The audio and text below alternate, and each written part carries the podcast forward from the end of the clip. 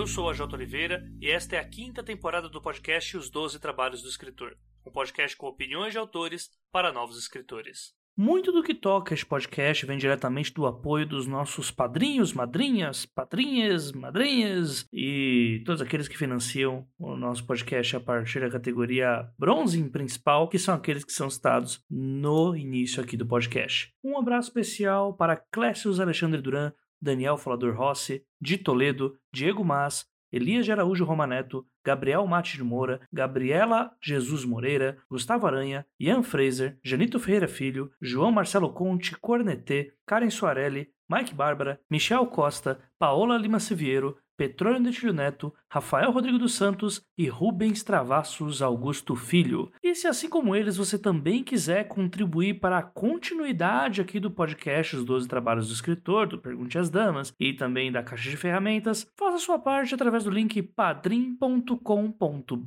barra 12 trabalhos ou pelo catarse.me barra 12 trabalhos, sempre lembrando que o 12 é número, e torne este podcast mais digno dos seus ouvintes. Olá, pessoal, boa noite. Hoje a gente está aqui para nossa quarta live, no, lives que não são de maratona literária. e hoje eu tenho o prazer e a honra de receber dois autores que eu acompanho o trabalho já tem algum tempo. E eu vou chamar ele pra, eles para conversar com a gente, que é o AJ Oliveira e o Thiago Lee.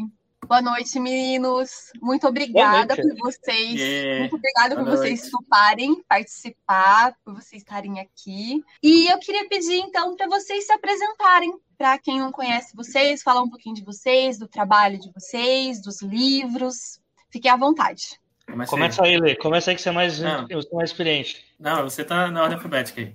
Ah, tá bom. você vai usar essa agora. Tá bom, então. Vamos lá. Boa noite para todo mundo, boa noite pessoal que estiver assistindo. Eu sou a J. Oliveira, eu sou escritor e podcaster e editor de podcast nas horas vagas também, faço leitura crítica, uh, enfim. E eu comecei na, nesse mundo da escrita aí há cerca de uns 10 anos e tal, né? Até a hora que eu comecei a levar a sério mesmo, foi quando é, eu comecei a estudar um pouco mais de técnica e aí, seis anos atrás, eu comecei um podcast de escrita criativa, chamando autores do nosso mercado uh, quinzenalmente, né? Para falar sobre esse mundo meio obscuro que é uh, a profissão do escritor, né? Que a gente sabe que as pessoas escrevem e publicam livros, mas a gente nunca sabe como que é o modus operandi dessa empresa, né? E aí eu comecei esse podcast, é, já está com o sexto ano já de produção dele, né? No caso, as pessoas receberam cinco, mas eu tenho seis anos produzindo ele, já que comecei um ano antes. Uh, eu publiquei algumas coisas nesse meio tempo. Eu publiquei alguns contos, uh, publiquei um romance que chama Asas Pingentes Imortais, que ganhou o prêmio Watts 2018. Uh, participei de algumas antologias também, normalmente antologias é, como a antologia As Crônicas da Unifenda, da Plutão Livros, ou se não também é, para a antologia Mitografias. Enfim, é, eu tenho uma memória péssima. Conforme eu for conversando, vai surgindo.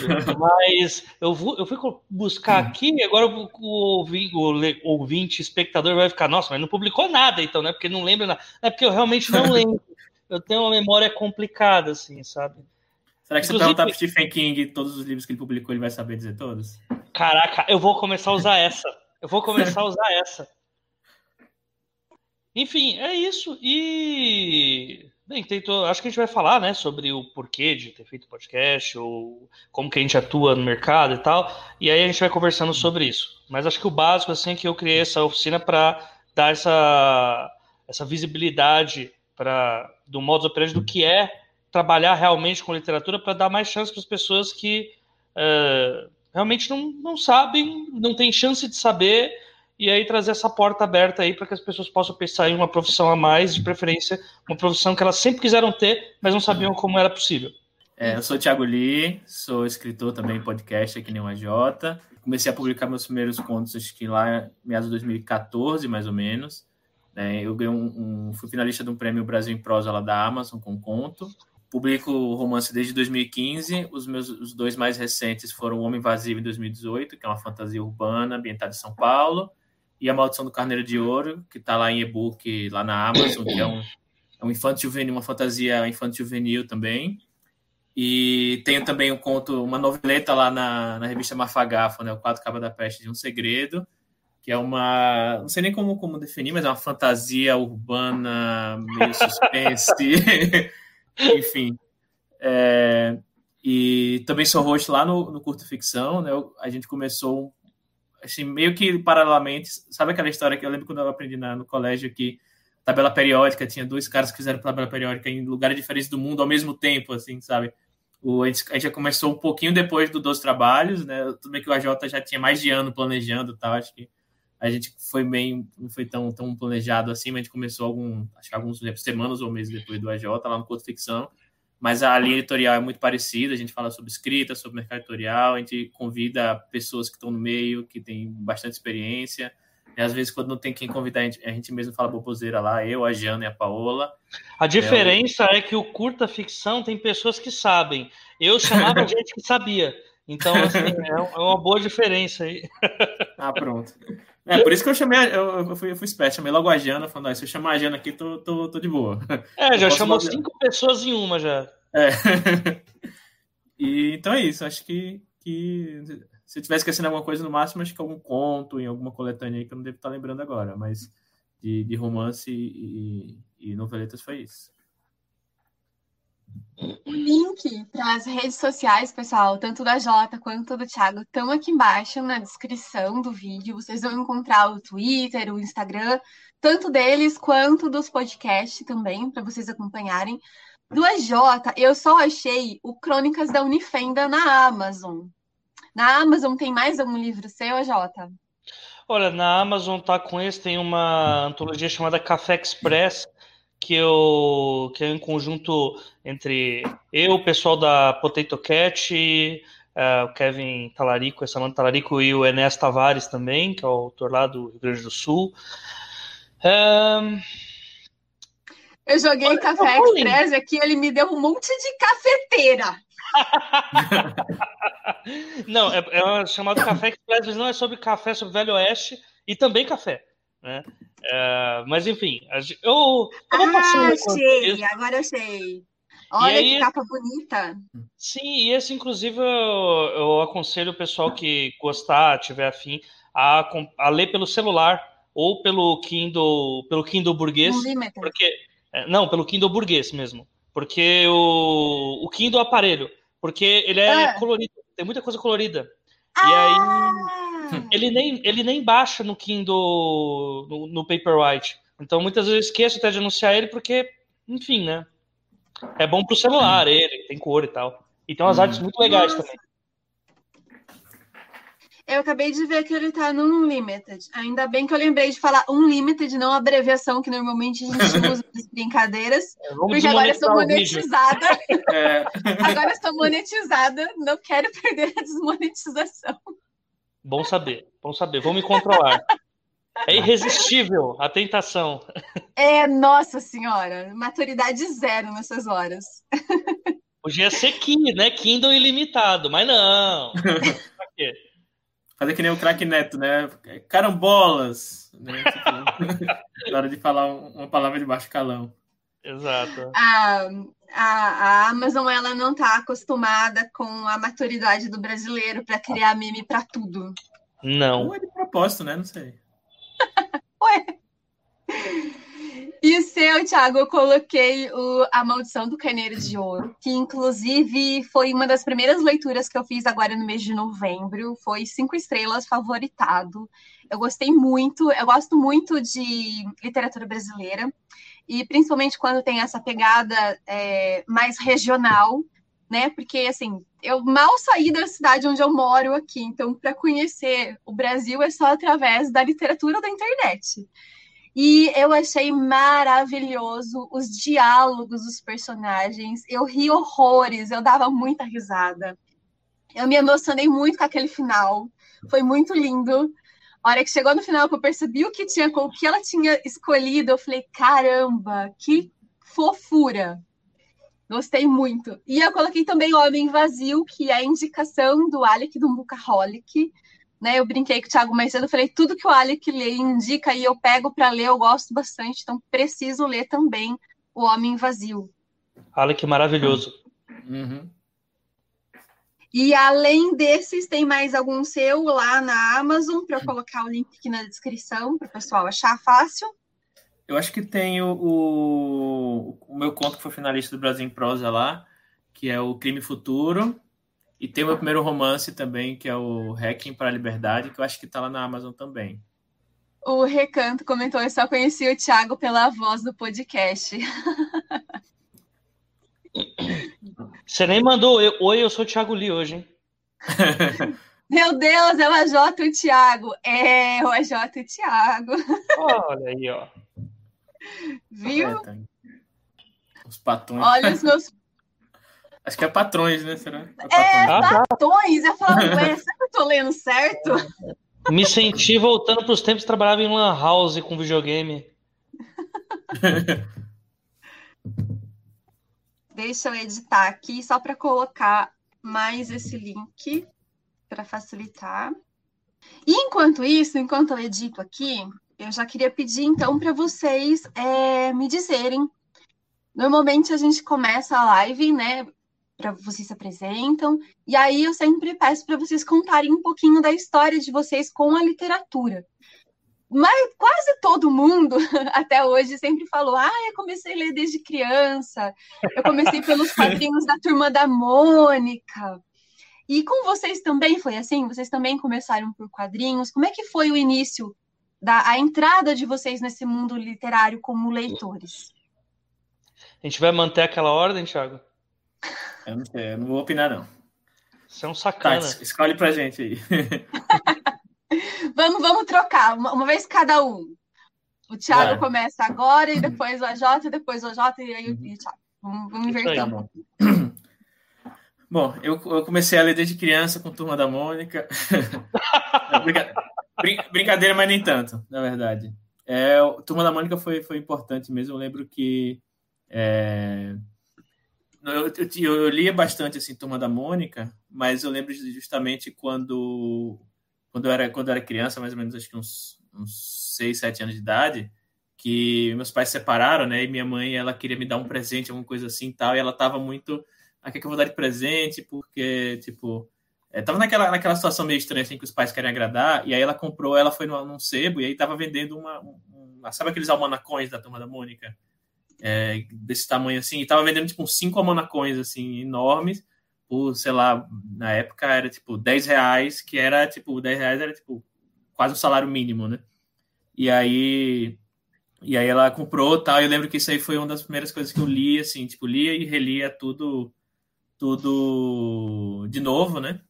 E aí, de fato, foi um dos meus primeiros. Eu diria que Turma da Mônica e Menino Maluquinho era um dos meus primeiros coisas que eu li na, na, na infância. Mas acho que o que me pegou mesmo, assim, para literatura foi Coleção Vagalume e, posteriormente, Agatha Christie, né? Eu adorava aqueles, é, aqueles livros de mistério, tá? Acho que o, o, a Turma da Rua de Baixo, sabe? É, Olho no Lance, aquelas coleções de mistério infantil e juvenil. E aí depois eu fui para Agatha Christie, que minha mãe é uma leitora ávida, então ela tinha isso no, no, no na casa da, da, minha avó, né? E aí eu peguei minha avó e falou: olha, ninguém lê mais isso aqui, pode pegar tudo. Aí eu peguei os livros todinho da Agatha Christie, e aí é o que eu, é o que eu mais gostava de ler. Nisso foi para drogas mais pesadas, né? Fui para Stephen King, outro tipo de coisa. Mas acho que foi a minha primeira minha primeira influência assim, literária, né? E aí eu acho que é, você quer que fale também sobre como entrar na escrita ou só mais a, a parte de leitura mesmo? É, a próxima pergunta é da escrita, então se você quiser emendar. Ah, então vou deixar para. Deixar... É. Uhum. Tá, então vou. vou é, já vou emendar as duas então.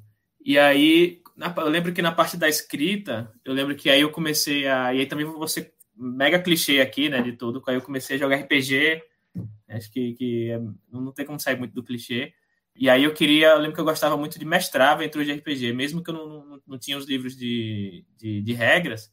E aí, tipo, inventava, a gente inventava regras assim na hora mesmo. Ah, seu personagem tem força 3 e, e Vitalidade 5 e, sabe, esse tipo de coisa. Aí eu inventava os, os mundos. Eu lembro que eu escrevia, né, no, no, no folha de papel. Eu até tenho uma algumas coisas que eu consegui resgatar e tá no meu e-mail lá, assim, tipo, umas coisas que eu escrevi, sei lá, em 2002, sabe? É uma coisa assim que de, de meio que uma mini, mini uma mini narrativazinha para poder conduzir a história e obrigava o povo a ler, para falar, olha, isso aqui é o mundo que a gente vai jogar RPG. E aí eu lendo hoje em dia, tipo, obviamente era horrível assim a, a escrita, mas meio que já tinha uma uma delineava alguma coisa assim, dava meio que um teste assim, de alguma coisa. E aí depois, só lá em, em acho que quando, quando eu vim para São Paulo, 2012 mais ou menos, foi que eu resolvi é, é, escrever mesmo, assim, tipo, é, como eu tinha me mudado aqui para São Paulo, tal, trabalho na área de tecnologia, e aí eu ainda estava me acostumando à cidade e tudo mais, e eu comecei a escrever algumas coisas, tal, e aí procurando na internet aquele básico, ah, como publicar um livro, como publicar um conto, sabe? Acho que a Amazon nem tinha ainda aqui, assim. E aí eu vi algumas coisas de, tipo, vi um, meio que um grupo de Facebook, esse tipo de coisa, assim. E aí fui aos poucos, né, até meio que começar a começar a conhecer mais gente e tal. Aí conheci a Jana lá no Clube de Autores de Fantasia, lá na, no, no, Facebook. Aí foi conhecendo as pessoas, conhecendo a Jota, meio que entrando aí. E aí escrevendo, tendo feedback. E uma coisa que é muito legal é que é, eu até comprei aqui, tá até aqui atrás de mim, assim, alguns dos livros da, da coleção Vagalume para reler, né? Fui na, estante virtual, achei alguns assim. E, e aí fui relendo alguns livros de Marcos Rey, que era o que eu mais lia, né? Que é o Cadáver Ovirrade, o Rapto do Garoto de Ouro, é o Mistério, o Mistério dos Cinco Estrelas. E eu me, fiquei, fiquei assombrado o quanto tem muita coisa nesses livros que eu, li falando, caraca, mas isso aqui tem, tá na minha escrita, sabe? Esses, essas coisas aqui tá no Homem Vazio, por exemplo. E eu nem, sabe, é impressionante como isso fica no subconsciente, sabe? Eram livros que eu nem lembrava direito qual era a história, sabe? Eu lembrava que, tipo, ah, o, eu reli agora o Mistério dos Cinco Estrelas, eu lembrava que era o, o, protagonista, ele, ele trabalhava no hotel e tinha um, encontrava um corpo morto, mas não lembrava mais nada. E eu fui ler e muita coisa eu falei, caraca, isso aqui tá na minha escrita, sabe? Esse, a escolha de palavras ou a forma como conduziu o, capítulo, esse tipo de coisa. E aí eu até me. É, isso foi recente, eu até fiquei, fiquei assustado, assim, como essas coisas entram no nosso cérebro e não saem mais, sabe? Eu acho que foi um pouco, um pouco disso aí, desde quando eu comecei a ler até como eu comecei a escrever. Bom. Bom. Então, comigo foi um pouquinho diferente, porque tem toda uma, uma questão aqui. Eu, tipo, eu sempre fui um cara de periferia, né? Sempre fui um cara de quebrada. E periferia, bem, não, não se vende livro lá, né? Quando tem a, quando abre uma livraria já é um acontecimento e normalmente elas vão à falência uh, por N motivos e tal. E eu comecei, a, eu vou fazer agora o clichê do pior autor do mundo. Eu comecei a escrever primeiro que ler, né? E eu lembro, assim, de, eu lembro porque eu peguei meus primeiros caderninhos e tipo lá pela quarta, terceira série eu fazia uns crossovers entre a tartaruga Touché e o babá, o elefante. Isso. Porque, obviamente, a minha cabeça funcionava. Nossa, mas são animais e falam. Então eles têm que ter um crossover, gente. É assim que funciona, né? E era incrível. Às vezes entrava o pica-pau, e aí ninguém ganhava do pica-pau, né? Porque o pica-pau é invencível. Mas eu tinha essa. Essa ideia. Eu era uma criança bem criativa, né? Estão ah, entregando aí que eu, eu, nasci fanfiqueiro, sim, é isso mesmo. Uh, eu, a partir disso, um vizinho que assim, meu, meu pai ele tinha algumas casas de aluguel, e aí um vizinho deu um calote nele lá e deixou as coisas na casa, não pagou alguns meses de aluguel, e aí veio umas caixas cheias de brinquedo para mim, e tinha, olha aí, vamos chegar agora a um ponto em comum, o maldito do Almanacão da Turma da Mônica, vers, é, edição número 36, eu lembro até hoje dele, uhum. Inclusive, ele tá lá na casa da minha mãe até hoje. É que minha irmã rabiscou ele brutalmente, mas tá lá. E talvez tenha sido minha primeira leitura, mesmo assim, se for considerar uma leitura como criança mesmo e tal. Uh, e aí, na quarta ou quinta série, a gente teve um trabalho. Não, desculpa, foi sexta, sexta série. Eu tive um trabalho com Os Miseráveis, para que era assim, um texto muito pesado para aquela, aquela idade, mas a, a gente quinta tinha. série Os Miseráveis. E eu reclamando tá. das apostilas do meu filho. Então, mas, aí que tá. Era uma versão infantil de Os Miseráveis em sete volumes. Então Nossa. ela é muito mais simplificada. E assim, as professoras provavelmente devem ter pensado a mesma coisa que todos nós pensamos agora, que os espectadores ficaram, meu Deus, para que os miseráveis para essas crianças? e eles falaram, não, leiam o primeiro livro apenas, a, a, o primeiro livretinho, e manda para a gente o que vocês entenderam, né? E aí o, o, primeiro livro ele realmente ele trazia uma, uma ideia mais de que flertava bastante com coisas que a gente vê ali naquele ambiente ali entre Guianazes, Tiradentes e tal, da, da, perseguição policial, esse tipo de coisa. E aí a gente, bem, a gente ia escrevendo sobre o que dava, eu nem lembro o que eu tinha feito naquela época, mas eu achei muito injusto. Eu falei, pô, como é que eu vou ler só o primeiro e não vou ler os outros, né? Hum. E aí acabava que todo mundo só leu o primeiro, porque aquela coisa da obrigação de ler o livro para conseguir, né, fazer a tarefa, eu catei li todos, né? E aí depois isso morreu. Eu, tipo, não entrava na minha cabeça que eu era uma pessoa que gostava de ler. Eu li aquilo porque eu gostava e tá bom, eu não sou um leitor, eu só gostei daquela história. E aí foi. Aí teve um concurso de crônicas nessa mesma nessa mesma vibe. Eu já tinha, tinha comecei a escrever crônicas para tentar participar desse concurso da escola. Consegui ganhar o concurso de crônica. Foi pro. Foi todo mundo que ganhou. Era uma iniciativa da Prefeitura de São Paulo, se não me engano. É, foi todos para um livretinho que eu não tenho mais. Então eu posso estar mentindo agora, não tenho provas, né? E. E aí, só depois, lá para os 18, 19 anos, eu fui ler a Batalha do Apocalipse do Eduardo Spohr. E aí eu fiquei, uau, mas tem um cara no Brasil que faz isso, minha gente. E aí eu falei, pô, então dá para escrever, né? Aí eu falei miseravelmente escrevendo coisas horríveis. Comecei a ler muito mais, né? Lógico, no meio desse processo todo, porque eu sou péssimo com linearidade, linearidade quando vou falar de mim mesmo, mas no meio desse processo teve Harry Potter também, né? Que não tem como. A gente pode falar dele, mas não pode falar da autora, mas enfim, dele a gente fala. É, que também foi bastante relevante. E aí, depois do, de ler o Expor, eu comecei a escrever e buscar mais coisas para ler, de preferência nacionais. Eu fui por um caminho contrário do, do que a maioria vai, né? Que é de lei internacionais e nacionais. E aí eu fui reparando nos problemas que existiam para começar a escrever no Brasil nas condições de uma pessoa que mora na periferia. Tipo, porra, meus pais não liam. Eu só, só converso com gente, acompanho um monte de podcast que fala de é, que fala com escritores, e todo mundo, os pais liam, tinha biblioteca em casa, tinha uns que apanhava porque não lia. Eu, cara, eu não tenho biblioteca em casa, não tem. Meus pais não têm ensino superior, meus pais nem leem.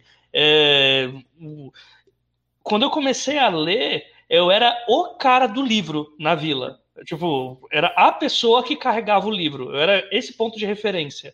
Então, assim, era mais complicado, não era colocado como sequer uma opção, né? E aí eu falei, pô, preciso arrumar uma forma então de conseguir escrever de uma forma interessante, porque só lendo, uh, tipo assim, eu tenho com, eu, não, eu tô tendo que correr atrás porque eu não tive uma bagagem de leitura muito grande. Então eu tô tendo que ler o mais rápido possível, tentar ter uma escrita no mínimo higiênica. Falei, pô, vou então tentar, né, antes do, do coach ser uma coisa ruim, eu fui lá, contratei um cara para me dar instruções, que é o Felipe Colbert, é um cara sensacional aí do mercado, gosto muito dele. É, a gente fez um trabalho de um ano, que assim, esse texto nunca virá público, mas apesar disso, foi o ano em que eu multipliquei muito a minha habilidade como escritor, né? E aí eu comecei a ter muito mais confiança e inteligência mercadológica sobre o que se faz como escritor, como se faz, não só escrevendo, mas também como um profissional da escrita.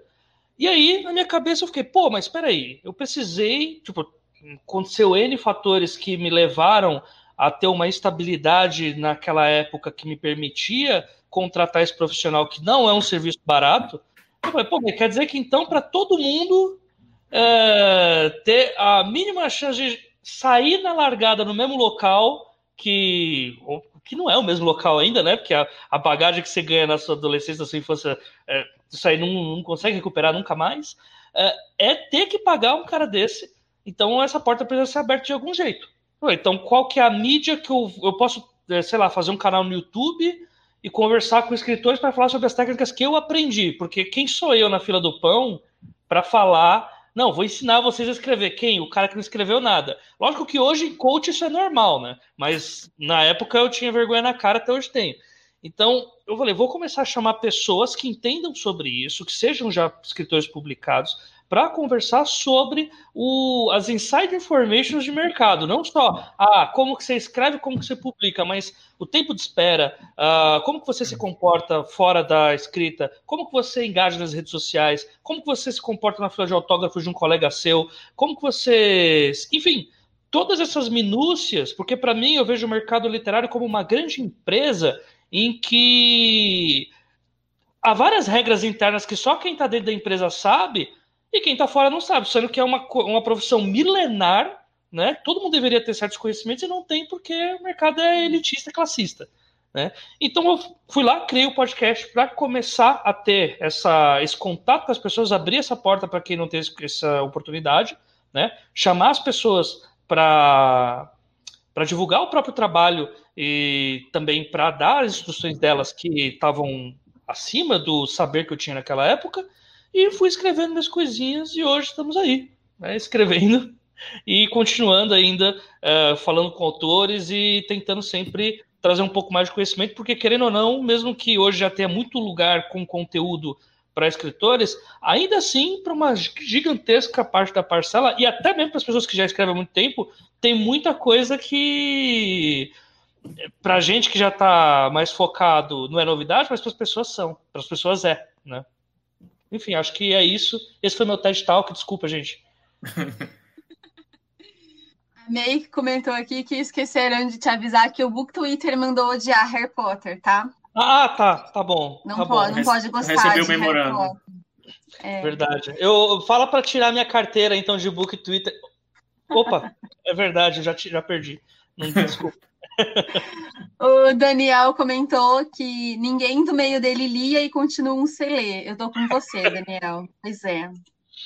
Boa noite, Drica. Boa noite. Boa noite. O, o meu início é, foi muito parecido com o do AJ. Eu também não, nunca tive incentivo para ler em casa, não sou de periferia, né? Mas eu nunca tive incentivo para ler em casa. Moro numa cidade pequena que nunca teve livraria, nem shopping, nem nada, é interior, aqui a gente tem muita, muito boi, muita vaca. Mas é, a cidade tem um semáforo, gente. A cidade inteira tem um semáforo. Olha. Então, assim, querer uma livraria aqui é muita coisa. E eu comecei a ler uh, através do Paulo Coelho, que eu descobri que a literatura era mais do que Machado de Assis e os clássicos que faziam a gente ler na escola, né? Uhum. E aí depois eu acabei descobrindo a Carolina Munhoz. O AJ ah, descobriu o, o Spore, eu acabei descobrindo a Carolina Munhoz. E eu achei incrível, porque ela era daqui de Campinas, né? Ela nasceu aqui em Campinas e, e eu achei aquilo maravilhoso. Eu falei, nossa, como assim? Uma escritora brasileira daqui de Campinas, né, publicando um livro com uma capa maravilhosa. E aí eu comecei a ir atrás de outros escritores brasileiros, comecei a pesquisar mais sobre escritores brasileiros. E aí quando eu comecei a publicar lá em 2014, é, já tinha um, um pouquinho de noção. Mas é muito legal o que a Jota falou, porque eu escutando o podcast de vocês, hoje, mesmo depois de tanto tempo estando no meio, eu aprendo muita coisa. A gente acaba uh, pegando muita dica, aprendendo muita coisa, porque o caminho, o caminho é sempre diferente de um para o outro. A gente sempre quer chegar no mesmo, no mesmo lugar, né? Ser publicado, ser reconhecido. Mas o, o caminho é diferente para cada um. E aí, o que um passou, às vezes, funciona muito de dica para outro eu tenho um vídeo aqui no canal que é um dos vídeos mais assistidos aqui do canal, que é um vídeo que eu mostro a edição publicada pela Amazon, pelo aquele sistema deles do Create Space, ainda, lembra? Uhum. E o publicado pelo Clube dos Autores. E aí eu mostro a diferença física dos livros, falo do preço, falo como que foi colocado na plataforma e tudo mais. Gente, a quantidade de e-mail e de mensagem que eu recebo de cada pergunta, às vezes, que a gente acha que fala assim, por que, que essa pessoa está perguntando isso? Coisa simples. sabe? E a pessoa ainda tá, tá procurando. Então, conteúdo nunca, realmente, conteúdo nunca é demais. Uhum. Porque sempre tem gente nova chegando e sempre tem coisas que você não passou e que você precisa aprender né, com a experiência dos outros. Uhum. Uhum.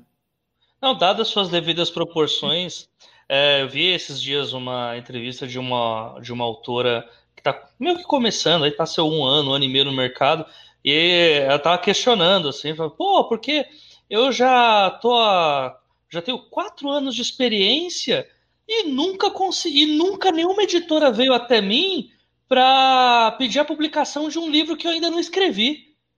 Eu nunca vieram com o pitching pronto para eu escrever a história.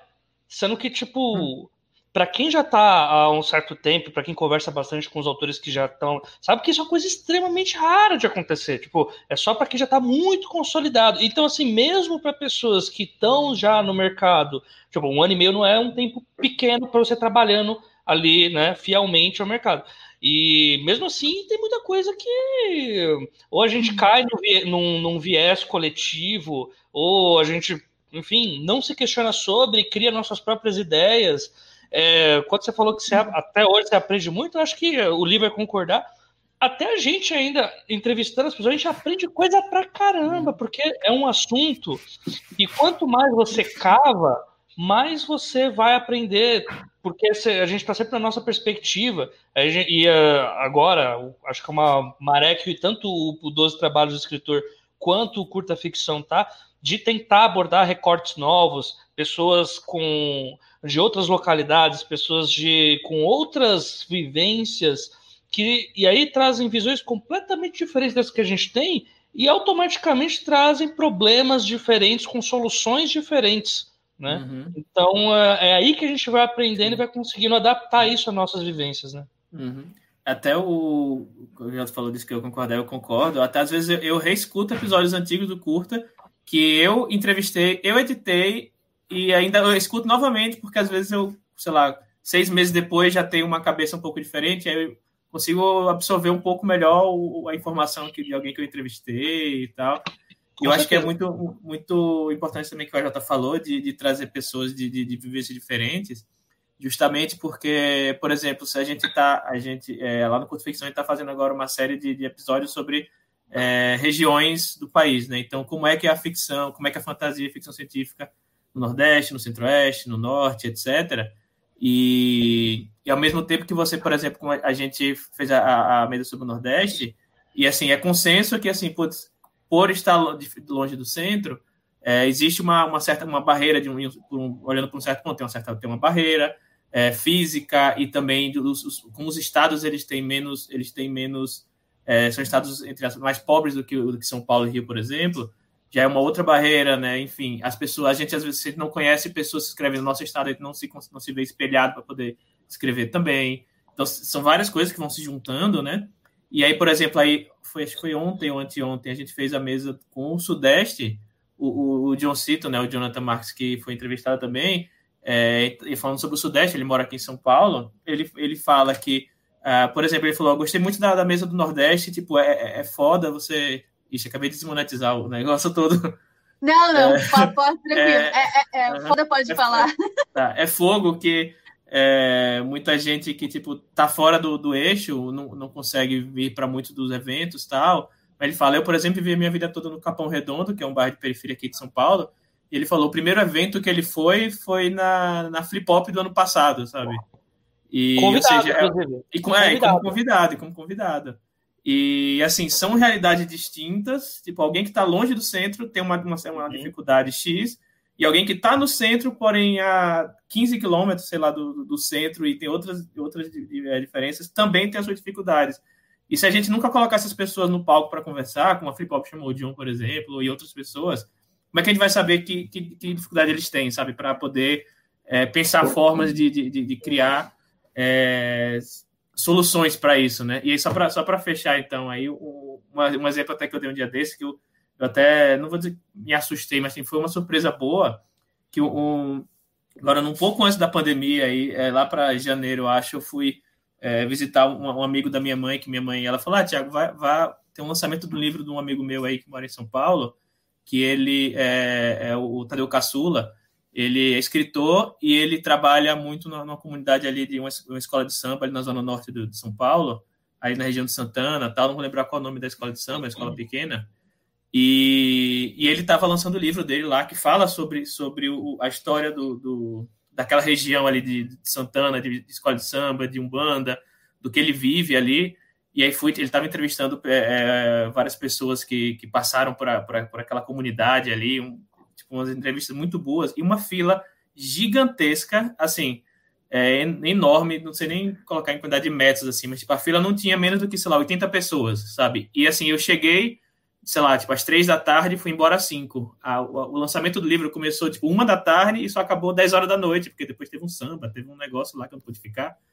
E assim, com certeza ele não vendeu menos do que, sei lá, 200 livros naquele lançamento, sabe? E esse, cara, que se eu vendesse 200 livros num lançamento meu, eu ia ficar assim, sabe, estarrecido.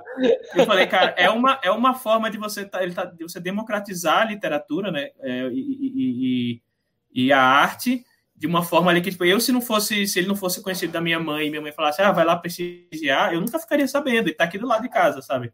É, sei lá, oito estações de metrô daqui de casa e vendendo bastante, sabe? E apesar de ter um nicho ali, é algo que faz o mercado editorial também é, crescer, né? E, e, esquentar, porque tem uma, é uma editora que, que publicou ele, enfim, não foi só é, independente, enfim, toda uma, uma coisa uma coisa mexendo aí que a gente nunca fica nem sabendo. Era isso que eu queria. É.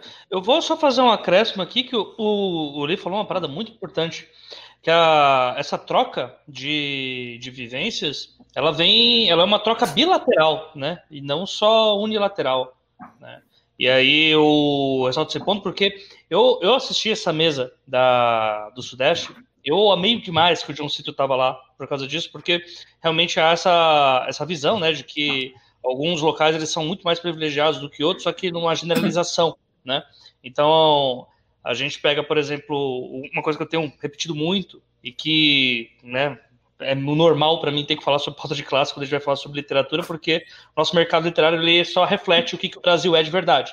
Né? Então, uhum. quanto menos a gente finge, quanto mais a gente finge que não existe essa desigualdade, mais a gente está é, proposto a ficar encontrando, ficar falando sobre o sexo dos anjos ao invés de falar sobre o verdadeiro problema. Né? Então, quando a gente vai falar sobre quem que publica hoje no mercado literário, né? A gente pô, no mercado, no, o mercado não publica ninguém do Amazonas. O Amazonas não, não, não consegue né, ser publicado. E a gente tem o, por, por exemplo, lógico, eu não vou cair na falácia do herói aqui, né? Falar, não, o único, né? Mas a gente tem, por exemplo, o Milton Ratum, né? Que é um cara de classe média, que é um cara gigantesco na literatura, mas é um cara de classe média. A gente tem no Pernambuco, teve, né? No Pernambuco, o Ariano Suassuna, né? Um cara de classe média também. A gente tem hoje a Socorro Acioli, com uma, uma mulher de classe média também. A gente tem no Rio Grande do Sul várias pessoas que são de classe média, principalmente na Companhia das Letras. Então, uh, o problema é que no fim a gente acaba vendo que, beleza, existe uma barreira regional, porque o país é gigantesco, mas quem é publicado é só quem consegue pagar esse pedágio, né? Quem paga esse pedágio de, por exemplo, eu estava na CCXP passada, que eu fui, que não foi a passada. a, a, primeira, eu só fui em uma CCXP que eu fui convidado também. Então, eu tipo combinei com um amigo meu da Bahia que ia para que ia também, e ele ia sair da Bahia e falar: "Não, quando eu sair daqui, eu vou, eu vou lá que eu, eu te aviso e você sai também".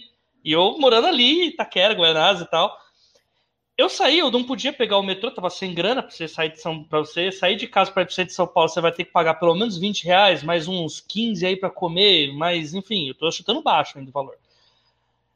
Ele da Bahia de avião, ele chegou na CSP primeiro que eu. E assim, eu ficava, gente, como é possível um negócio desse? Como que o cara sai da Bahia? Eu saí daqui de, beleza, peguei o ônibus, fui ali, Parque Dom Pedro, vamos pegar ali o terminal para chegar eu demorei três fucking horas para chegar no local. Fucking pode, né? eu demorei é três horas para chegar no local. Inclusive, Kaique Pituba, se você estiver escutando, assistindo aqui, fica aqui esse abraço. Você chegou primeiro que eu. E Ou seja, ba a barreira, esse pedágio, ele não é só é, entre estados, né? Pode demorar muito mais para um cara do, do Capão Redondo, para um cara de Itaquera, para um cara de, da Tiradentes, da Brasilândia, chegar em um evento em São Paulo do que um cara de outro estado, simplesmente porque para ele ele tem muito menos dificuldades de pegar um avião do que uma pessoa da periferia aqui vai ter de pegar um metrô, né? Então a gente fala sobre, tipo, se isso é só para você estar no local do evento, que ainda você vai ter que pagar a taxa de entrada, porque evento gratuito também é Pokémon raro, né? Como é que e, quando que a gente vai falar sobre publicar? Que isso já infere você estar em todos os eventos, conversando com os profissionais, estando trajado para não ser olhado de forma torta por essas pessoas, né? Então a gente vê que a régua está muito lá em cima. E aí, fazendo essa, eu assistindo essas lives do Curta Ficção, o último episódio 12 Trabalhos também foi muito sobre isso com, com o Sérgio Mota. A gente vê que existe essa troca de informações até mesmo para as pessoas de outros estados e para as pessoas que estão aqui, porque acaba que no fim das contas a, a gente querendo ou não, o, o, privilégio é uma grande escada, né? E é só trocando essas informações e conversando sobre o problema igual a gente está fazendo que a gente consegue realmente ter uma visão de como que pode se resolver isso, né? E aí, no caso, uhum. chegar à grande ideia né, de que o mercado é elitista pra caramba. O pessoal comentou aqui. É... Acabei de ser cancelado, de novo. Ainda bem que eu sou branco, ainda bem que não, né, cancelamento não pega mim. Aí voltei. Voltou, voltou. E acho que eu vou voltar em dupla, pera. Deixa eu sair de novo. Aí.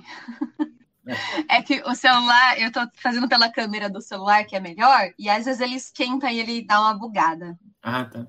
Tá justo. É, a, a May comentou que o AJ tá canceladíssimo.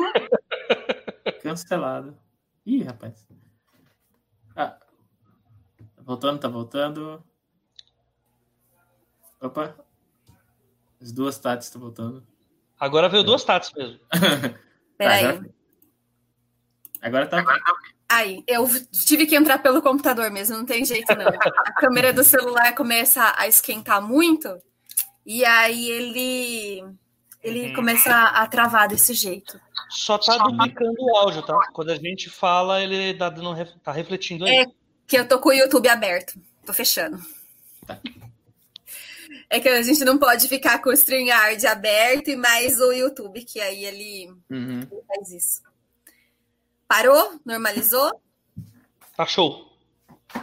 O Tom comentou, então. Esse é o lance das barreiras sociais na literatura. Dependendo de como você nasce, você não começa na largada. Você precisa correr atrás só para depois passar pelo ponto onde muitos foram apenas a largada deles.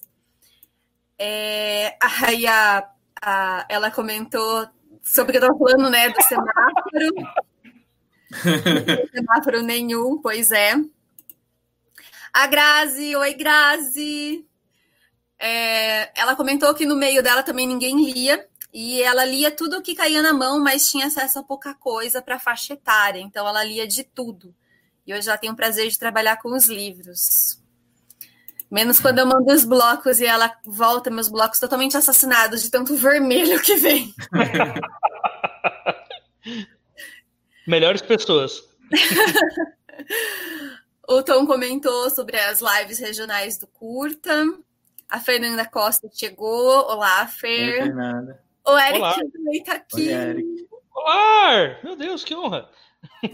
Que honra mesmo, para mim principalmente, caramba. O Ninguém Nasce Herói foi um dos melhores livros que eu li ano passado. Muito, muito bom mesmo. O Tom okay. comentou. O Tom falou as barreiras físicas e não físicas, como econômica. Por isso, deveríamos usar a arte e a tecnologia para criar pontes sobre as barreiras ou tentar dinamitá-las. Muito então, bélico ele. É. Quanta gente maravilhosa, praticamente um evento. Se tem mercado, tem conflito de, de classe, realmente. Uhum. Uh, fronteiras não físicas, na maior parte das vezes, são as mais difíceis de vencer. A Fernanda, a boa vontade e o esforço do pessoal do Booktube é um evento. Adoro os blocos da Tati. Sei, sei. Lia J em novelos, tipo.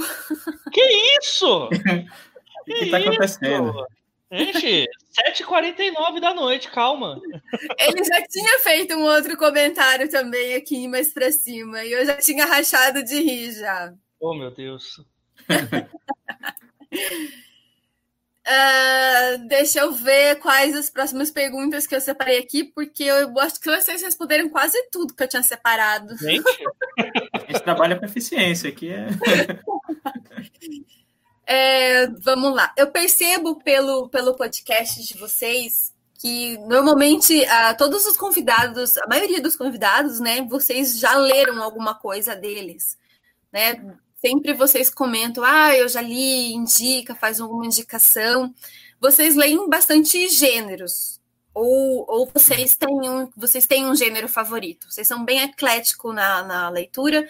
Ou vocês têm algum gênero que vocês falam, não, esse aqui é aquele que eu leio assim com prazer realmente. E é o mesmo gênero que vocês escrevem? Olha, eu eu sempre tenho. Eu acho que eu sou muito de fases nessa pergunta. Porque assim, eu comecei lendo muita fantasia nacional, né? Mas aí eu, eu sempre fui um cara que tive muito. No começo, eu tava naquela fase adolescente, molotov e tal. É, adolescente de 20 anos, né? Adolescente milênio, que é foda. É, eu falo, não, esses clássicos malditos, essa alta literatura feita por velhos e velhos héteros, essas mesmas histórias. É, tá duplicando o áudio agora, de novo. Eu tava trocando a câmera, ah, tá. desculpa. É, então, e, e assim, sempre esse. Peraí, continua. Peraí, continua. Ai. Era lá. Ele tá captando o áudio em dois, dois lugares. Eu vou resolver. Aí, pronto. Acho que agora foi. É, então, e aí eu tinha muito essa de, não, não vou ler essas, esses velhos quarentões que falam sobre os seus problemas difíceis de vida fácil. Só que aí, assim, eu fui, eu escuto muito o, eu escutava muito o 30 Minutos, né, o podcast só meia hora, alucinógena de literatura. Eu, eu, e eles falam muito, eles falam de um jeito muito despojado sobre a, uma parte mais clássica da literatura, né, que seria considerado alta literatura. E, aí eu falei, pô, beleza, vamos ler algumas coisas daí. E eu comecei a gostar bastante. E aí, ultimamente, eu tenho lido muita coisa que tem ido um pouco nessa vibe. Não que, mas gente, calma que eu não vou perder minha essência não. Tô eu, né? Só que e assim, eu, eu tô muito apaixonado mesmo pelos livros da Ana Paula Maia atualmente que é a autora brasileira que ganhou duas vezes seguidas o Prêmio São Paulo de Literatura.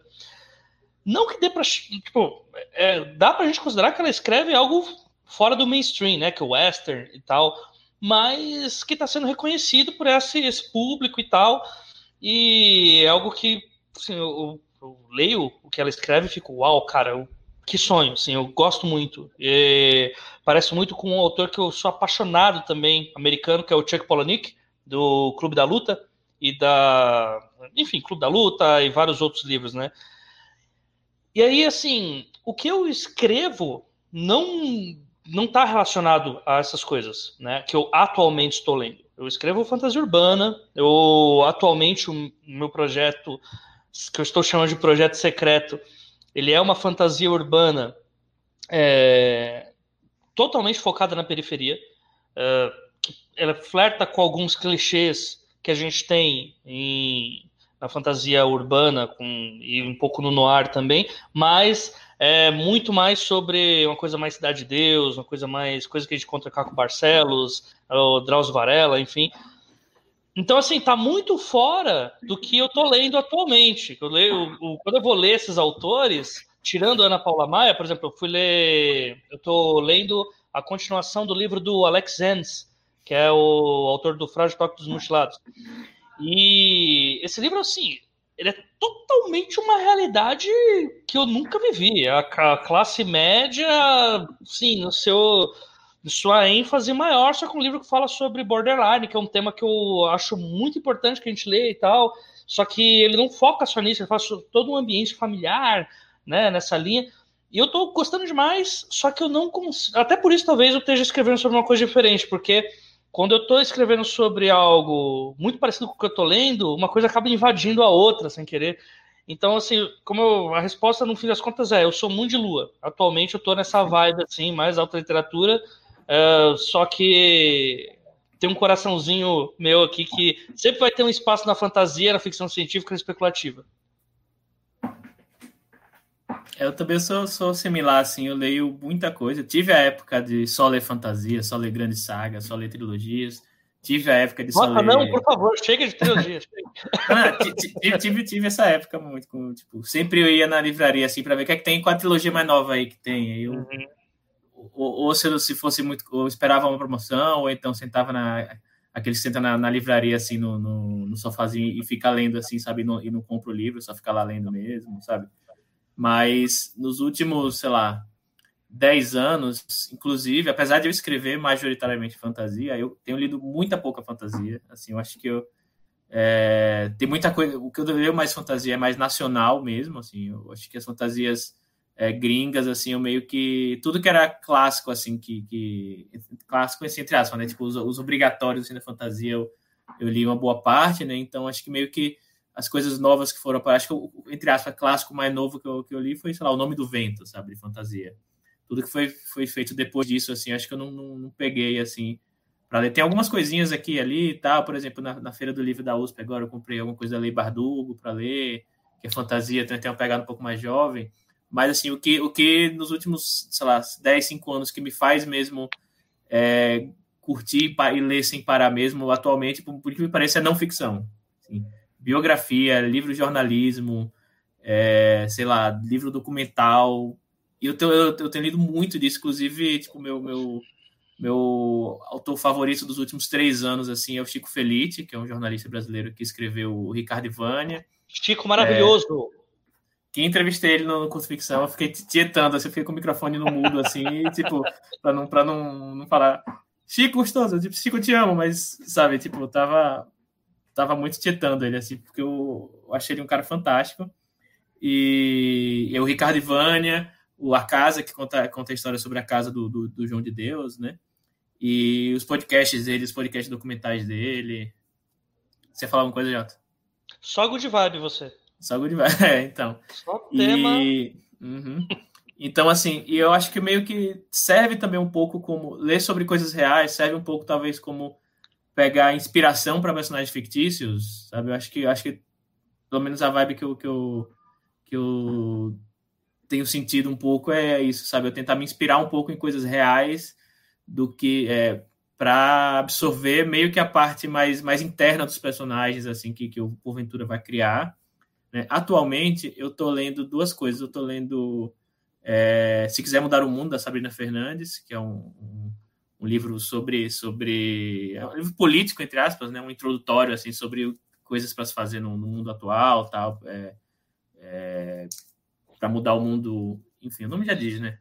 Meio que um, guia político introdutório assim. E estou lendo também é, o Patinco, da Min Jin Lee, não sei se, se, como se fala esse nome. Já ouvi falar. Sim, que, assim, o pior é que ele é muito longo, eu li, eu li tanto, li tanto, li tanto, quando fui ver estava em 11% ainda no Kindle, sabe, mas é, é, é, pelo que eu, que eu li, assim, até agora, ele é meio que um, um 100 anos de solidão, só que da Coreia, sabe? É, é uma história de uma família, tipo, as várias gerações de uma família na Coreia ocupada pelo Japão, então, assim, tem muita coisa pesada, assim, de, de Primeira Guerra, Segunda Guerra, e, e, sabe, e é bem, é bem, é bem denso mesmo. Ele é, só que ele é bem realista, assim, né? Ele não é, ele não tem muita, como, como o, o, o Céu de Solidão tem alguma coisa de realismo mágico, esse não, ele é completamente realista, mas, assim, dá para aproveitar muita coisa de de conflitos internos dos personagens, né? Porque é realidade nua e crua, mas uma, contada de uma forma que você não consegue parar de ler, né? Então, respondendo sua pergunta, é, ainda tipo ainda sou tipo fã de fantasia e ficção científica. Tenho na minha filha de leitura sempre eu intercalo alguma coisa de, de ficção especulativa. e depois alguma coisa mais realista não ficção, mas eu tenho lido muito desse, desse, é, desse tipo de literatura nos últimos anos. Um livro que eu li com essa mesma pegada é o Herdeiras do Mar. Ele também conta sobre a Coreia na época da Segunda Guerra Mundial, que foi invadida pelo Japão, uhum. né? E foi a primeira vez que eu fiz uma leitura desse tipo. Eu lia mais, assim, por entretenimento mesmo, por diversão, evitava temas mais pesados. E aí, agora que eu comecei a, a entrar nesse campo de, de ler outros, outros gêneros. Uhum. E, assim, Herdeiras do Mar foi, apesar de eu, eu achar que não é tão pesado quanto esse que você citou, o pessoal tá comentando muito dele, mas ele também tem, assim, tem umas horas que dá um aperto no coração, dá um, um uhum. mas é um uhum. livro muito bom, é um livro muito bom. A, a Tangerina Mecânica perguntou, inclusive, gente, a Tangerina Mecânica é canal, uhum. então vão lá, se inscrevam. que logo vai. A gente tem um vídeo de, de amigo secreto para sair. Então vão lá acompanhar. ela perguntou por onde ela começa, Ana Paula Maia. Começa comprando todos, e aí você. É, começa pegando o Kindle Limited, porque a maioria tá tudo lá. Na maioria do, dos primeiros, né? Os primeiros estão todos lá. Eu Assim, depende o tipo de coisa que você fizer. Eu comecei já com um dos grandes, assim, para falar, pô, agora o que vier, eu vou saber que a autora é gigante, que foi o De Gados e Homens. É um, uma baita história. Só que não são os primeiros livros dela. Os primeiros livros você vai encontrar, tipo, eu acho que em, pegando os primeiros, a, a trilogia do. Ai, caramba. Putz, trilogia do Trabalho. Da terra, né? Não, não, esse é o último, né? Eu tô falando da, é, da, é que eu nunca, sei a ordem. As primeiras noveletas dela, que tem hum. a Entre Brigas de Cachorros e Porcos Abatidos, é, enfim, tem umas primeiras trilogias que você pode achar lá no Kindle Limited, que se você lendo elas do começo e chegando até agora o Enterre Seus Mortos, que é o último dela, você vai ver uma evolução muito boa, assim, como escritora, sabe? Eu acho que do De Gados e Homens para frente, ela já tá ali redondinha no nível e o ápice dela são esses dois últimos romances que são, sim, incríveis. Mas indo pelo Kindle Limited já começa a achar muita coisa, até porque tá em promoção, né? Entrou hoje a promoção do KU a 1,99. Né? Tá, por três meses, por R$1,99. Aproveitem para assinar pelo meu link aqui embaixo, ajuda bastante. Jabá! é, eu não tava ligando nome à pessoa. Gente, eu sou péssima para ligar nome à pessoa. Vocês estavam falando da, da autora, Ana Paula Maia, pá, pá, pá. Aí quando ele falou em Terras dos Mortos, eu falei, tá, agora eu sei quem é. que é, é, esse livro também é, falam muito bem dele, né? Uhum. Minha melhor leitura do, do ano passado. E tem, uma, tem, tem a série com é, aquela que reutilizou agora, né? Desalma. Tá na Globoplay. Caramba. Mas o Enterre Seus Mortos não está no Kingdom Limited para nossa infelicidade. Não. Mas tá com desconto. Tá valendo a pena. Podem comprar pelo link também, tá, tá valendo. Não tem problema não. A gente deixa.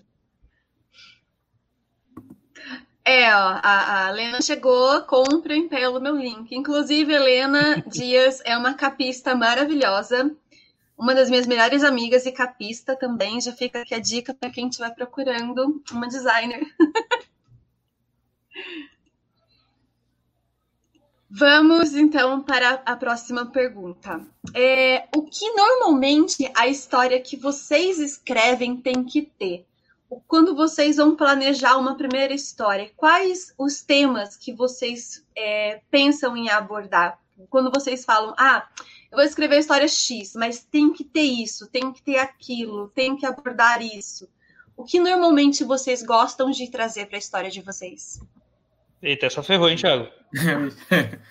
é, não sei.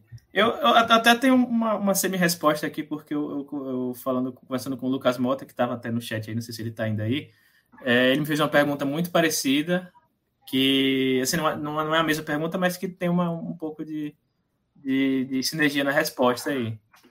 E, na verdade, eu, eu, sou, como o pessoal fala, né, jardineiro, né? Eu não planejo muito a história antes de escrever, eu saio escrevendo e depois vejo no que dá. E aí o que eu, que eu falei para ele, falando rapidamente aqui, né? Ó, o Lucas aí, Lucas aí. É, falando o que eu, mais ou menos o que eu falei, resumidamente, o que eu falei para ele no, de resposta, é que normalmente eu parto de um conceito, e um conceito pode ser qualquer coisa, tá? Um conceito e um gênero literário, né? Por exemplo, eu lembro que eu, quando fui escrever o Hacking para a Liberdade, lá em 2015, eu estava muito, eu tava ouvindo muito flamenco, música flamenca e, e, procurando história sobre música flamenca tal. Que tem, e aí eu descobri a história de um cara que é um dos maiores é, cantores de flamenco, que é o Camarão de la Isla, que é um cara que ele, ele é da, de, é, de etnia romani, né, que é ciganos, que ele nasceu numa, numa ilha na, na, na Espanha, pobre e tal. Só que ele cantava tão bem, tão bem, que ele, tipo, em anos ele virou, tipo, o maior cantor célebre do mundo, assim, de, de, de flamenco. E ele fez parceria com o, o, Paco de Lucia, que é o maior violonista. Uau! É, ele, ele tem nove discos com o Paco de Lucia, que é o maior violonista de, de flamenco do, da história, assim. E aí, lendo sobre a, a, eles dois, um era um cara que era, era tipo, de, de, família pobre, cigano, que não tinha dinheiro e que era, era, era só, tipo, a, é, não tinha técnica nenhuma, era só o emocional, sabe? Era só o gogó mesmo que ele tinha. Ele não sabia, ele não tinha muita técnica, sabe? Enquanto o Paco da Lucia vinha de uma família rica, o pai dele era, era o agente dele, ele é, tipo, tinha aquele, aquele negócio que ele treinava todo dia, assim, de tipo, tal hora, tal hora, técnica no violão, sabe, na, na viola flamenca. Então, tipo, os dois eram tipo água e vinho, assim, era fogo e gelo, digamos assim, sabe? E, e, e, ainda assim, duas pessoas completamente diferentes conseguiram, é, durante, sei lá, mais de 10 anos, fazer uma parceria duradoura. E até hoje são considerados os dois maiores é, músicos de flamenco do mundo. Então eu achei essa, isso, esse conceito que eu, que eu tava lendo assim, falei, poxa, eu queria, quero escrever alguma história que tenha uma, uma vibe assim. E aí eu queria escrever uma história de fantasia. E aí eu peguei meio que um personagem que seria, entre aspas, um, tivesse um pouco algo parecido com esse com o Camarão de la Isla, um personagem que fosse humilde, mas fosse, fosse músico. E sabe, eu comecei a escrever nessa com essa vibe em mente. Então tinha um conceito que era essa essa essa interação entre, entre essas histórias de dois personagens e uma e um e um gênero literário que era fantasia e comecei a escrever. Claro que no, o, produto final é completamente diferente, né? Um personagem que ele é músico e tem um outro personagem que é uma personagem mulher que tipo que ela vem de uma família rica tal, mas que ela, mas ela já não é música, já mudou muita coisa, assim. Mas o conceito inicial, a, a, fagulha é de alguma coisa que eu sabe que eu que eu que eu estava sentindo. No caso do Homem Vazio, por exemplo, era escrevendo muita coisa sobre o que eu estava sentindo quando vim morar em São Paulo, sabe? Tipo, é, é eu peguei tipo, tudo aquilo que eu estava meio que querendo colocar para fora assim, e eu queria fazer, ah, quero fazer fantasia urbana. Então escrevi baseado nesses sentimentos e eu estava muito é, muito influenciado pelo Murakami na época. E eu comecei a ter que escrever, tentar emular o Murakami, assim, né? Depois de dois capítulos eu vi que não dá certo, porque não tem como você tentar emular o Murakami. Eu falei, não, deixa pra lá, é, vou escrever uma fantasia urbana mesmo, do jeito que eu sei escrever, mas a, a fagulha tava ali, sabe? No caso do, do Quatro Cabos da Peste, um segredo, que lá no, tá na revista Mafagafo, eu estava ouvindo um podcast é, sobre um cara que foi o primeiro serial killer do, do, dos Estados Unidos, que ele tinha um hotel que ele, as pessoas que dormiam no hotel dele, ele tinha meio que umas câmaras de gás nos quartos, né? E ele matava as pessoas lá dentro e assim, só foram descobrir depois de muito tempo e estima-se que ele matou entre 20 e 200 pessoas, sabe? Não tem como saber. Porque como era muito tempo atrás, meio que você não tinha às vezes eram pessoas do interior que iam para o hotel dele, mas ninguém, tipo, a família nunca procurou, então não tem como saber quantas pessoas. E aí eu queria, a minha fagulha faz, poxa, imagina uma história em que alguém, sei lá, um grupo, um negócio meio 11 homens um segredo, que alguém vai invadir esse hotel, invadir um hotel porque é um, alguém rico, aí chega lá no meio, descobre que é um hotel da morte e tem que escapar, sabe? Então essa foi a minha fagulha inicial, só que tipo, a, a segunda metade tava uma merda, mas a J Leve deu umas dicas e melhorou muito.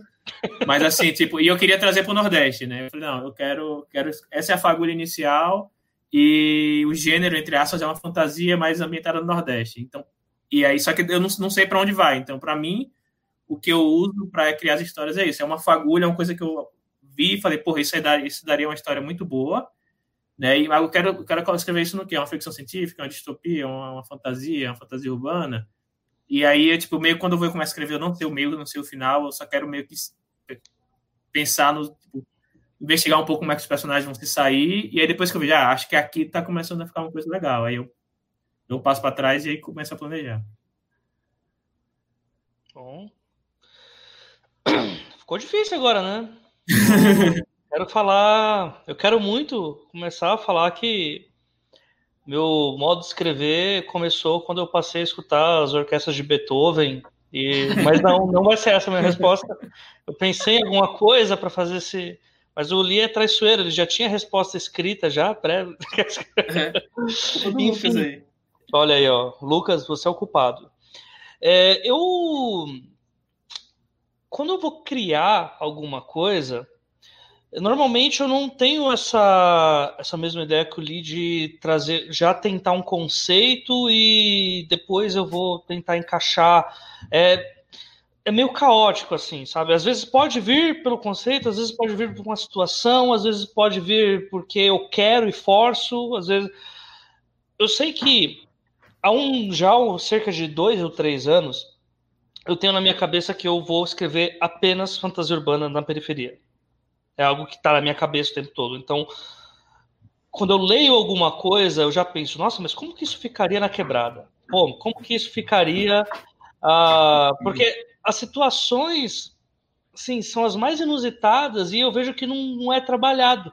Então, é como se eu tivesse um enorme quadro em branco em que eu posso roubar as ideias de todo mundo, jogar no meu liquidificador quebradístico e tirar ali uma coisa totalmente com uma roupagem nova, com resoluções novas, de, resoluções novas de problemas, né? E outra coisa que eu posso falar sobre isso é que eu tenho já meu ambiente preferido de escrita, que é a igreja de garagem. Eu, eu, assim, eu sou apaixonado por escrever histórias em igrejas de garagem, porque é um ambiente, assim, é inusitado, com acontecimentos inusitados que podem rolar, porque. Ah, não, porque o AJ é cristofóbico. Não que isso exista, mas enfim. Mas as pessoas que não veem. Eu, eu morava numa rua, a, meus, a minha mãe ela mora numa, numa rua em que você entrando nessa rua e andando até o final dela, você conta pelo menos 10 igrejas de garagem. E algumas uma na frente da outra. Então eram muitas, e eu, é algo que eu sempre convivi. Quando eu ia andar tal, tipo, eu via acontecendo coisas, tipo, ninguém imagina, por exemplo, que numa igreja de garagem é muito mais fácil de entrar animais, tipo, entra o cachorro lá na igreja, porque é uma garagem, uma porta de garagem, e aí entra cachorro, tem briga de cachorro dentro da igreja de garagem, acontece, gente, tipo, e aí tá todo mundo concentrado, e começa, entra cachorros, cachorros uh, fazendo coisas que não deveria estar fazendo naquele ambiente. Né? Acontece também, gente, também acontece. Né? Ah, o bêbado da vila entra e começa a falar muito alto, atrapalhando o pastor. O pastor vai lá, aumenta o volume do o volume dele. Aí alguém vai lá e chama a polícia, e aí começa a dar uma confusão maluca. E aí eu fico, cara, isso num ambiente fantástico traz cada situação maravilhosa que eu preciso escrever sobre isso, nem que seja uma cena de passagem, nem que seja uma. Tipo, o, o que que leva a isso? Quais são as causas? No universo fantástico passado, uh, universo fantástico e urbano, quais seriam as consequências disso uh, de uma forma etérea falando, né? E aí eu falo, pô, eu quero escrever sobre isso, então eu vou criar aqui um background em cima. Mas também pode acontecer de outras formas. Você está na. Eu já citei até nos dois trabalhos isso. Eu, eu, uma vez eu fui na padaria, isso era às seis da manhã. E aí tinha uma tiazinha que todo mundo sabe que ela mora sozinha, é a tia dos gatos. Ela mora sozinha. Uh, e ela estava saindo da padaria com uma sacola, aquela sacola, a maior sacola que tem, com uns 20 ou 30 pães ali dentro. E você fica, por que que essa tiazinha tá com uma sacola de... Ela não sai para lugar nenhum, ela só entra na casa dela, a gente só vê ela quando ela sai para lugar para comprar coisa. E desde que eu sou criança, ela já é velha. Então, assim, o, o que que essa mulher... E aí essa coisa, tá, aquela sacola do tamanho, podia, ela podia estar tá carregando uma arma ali dentro. E se?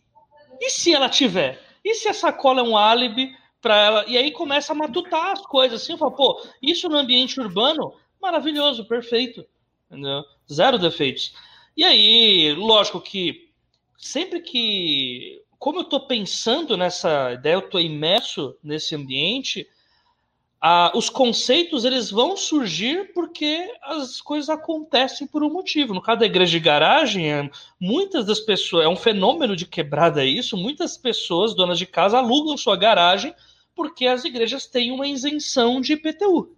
E isso faz a isenção do imposto fazer a pessoa não pagar o imposto da, da própria casa.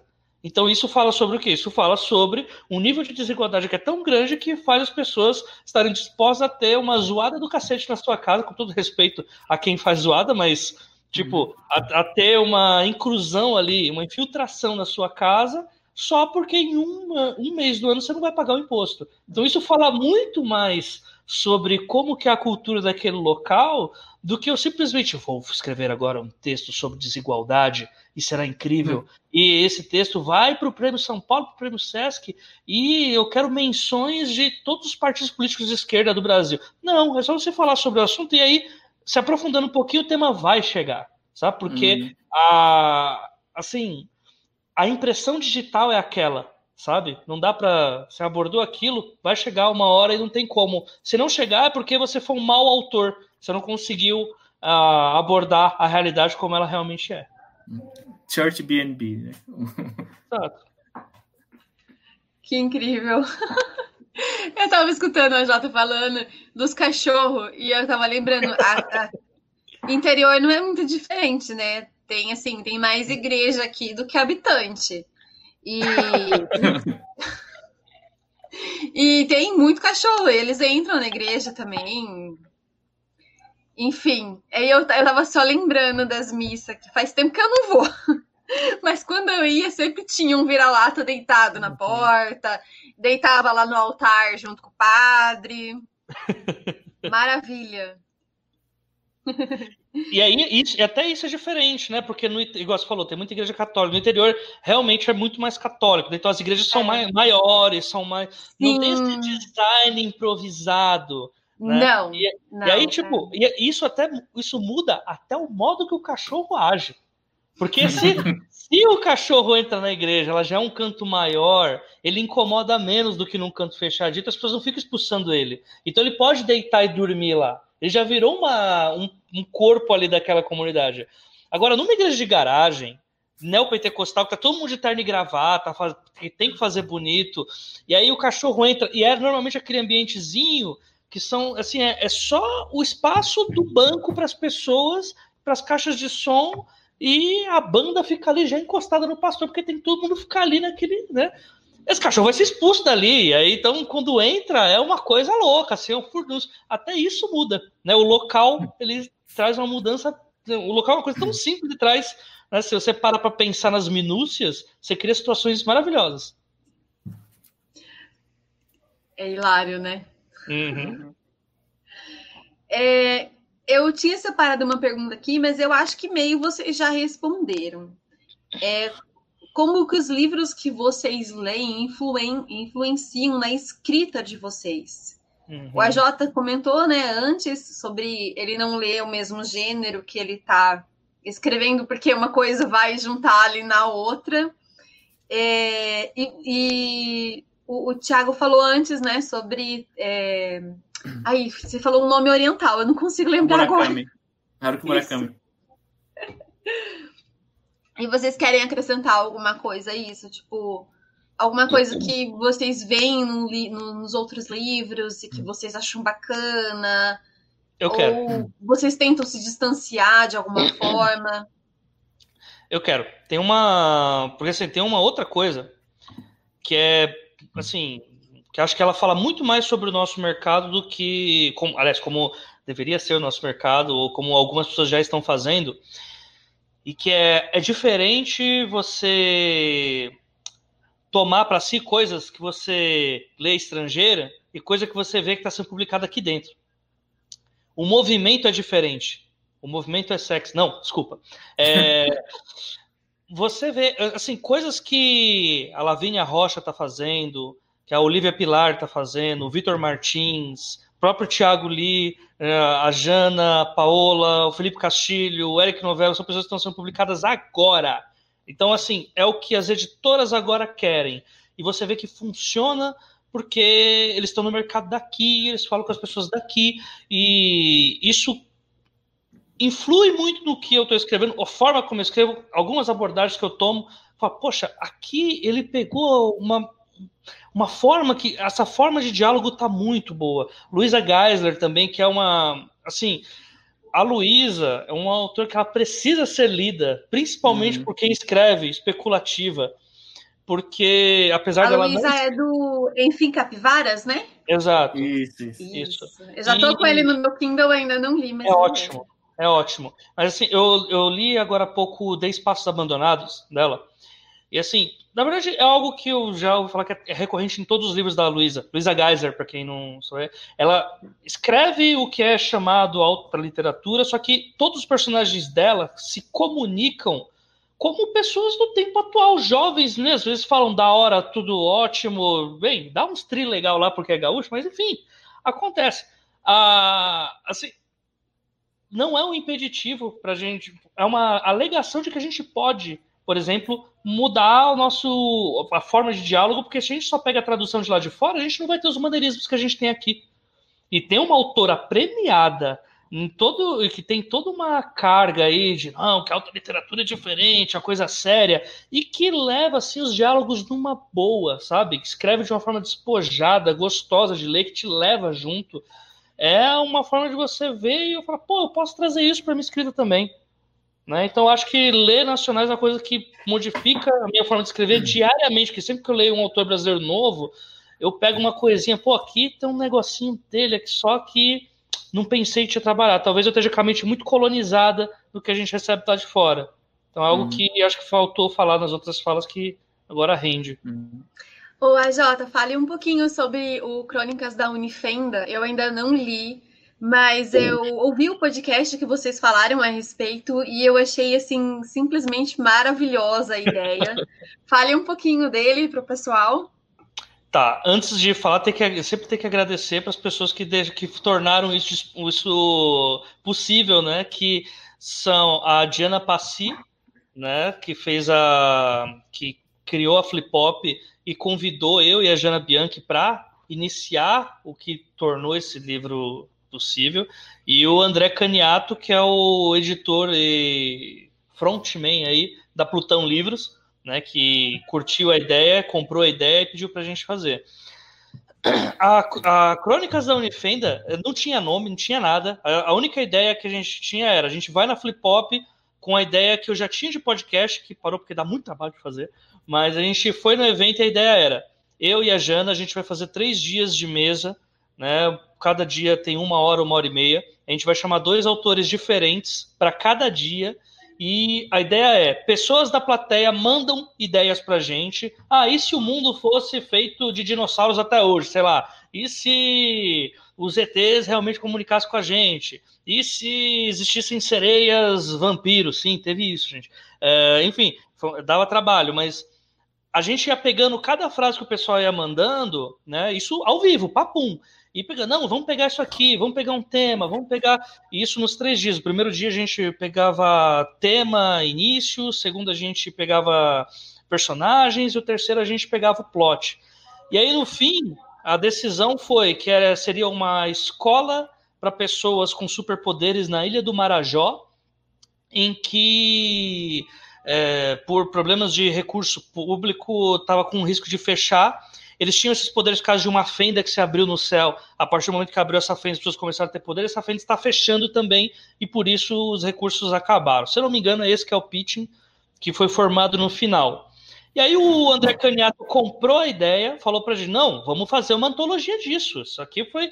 E aí como a gente já tinha, ao invés de a gente ter um edital, teve um edital, né? Mas ao invés de a gente ter um edital, a gente tinha lá três horas de podcast, quatro horas de podcast por aí, para falar para todo mundo como que foi o modus operandi dessa criação, né? Como que chegamos ao resultado final e para conseguir alinhar de uma forma fácil o que, que a gente queria que as pessoas escrevessem. Que acabou sendo uma pegada um pouco mais jovem, cada um trazendo uh, problemas urbanos em principal e relacionados ao ambiente universitário. Teve uma, uma história maravilhosa da, da Crônica do Unifeira, que era sobre uma senhora que ela era motorista do ônibus escolar e que ela já fazia isso há tantos, tantos, tantos, tantos anos, que mesmo ela não tendo poder, ela tinha as histórias de todos os alunos com ela.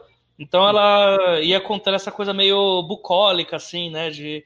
Então a gente criou essa antologia, chamamos o, os autores, conseguimos convidar também o Eric Novello, a Roberta Spindler e. Ah, meu Deus! Ai, caramba, esqueci o autor convidado, meu Deus. É, eu sou uma pessoa que. Olha, vou falar para você. Caramba, a Mary Miller. Mary Miller. E aí, os três mandaram contos também, mais os contos que foram aceitos, né? Tem conto meu e da Jana Bianchi também lá. E aí saiu essa antologia, né? Na Ilha do Marajó. A gente descobriu coisas maravilhosas sobre a Ilha do Marajó, como, por exemplo, a polícia da Ilha do Marajó, a polícia montada, ela monta em búfalos, né? Para quem não sabe, o búfalo é um animal que deve ser umas duas ou três vezes maior que um touro. E a polícia anda nisso, né? E houve várias histórias relacionadas a.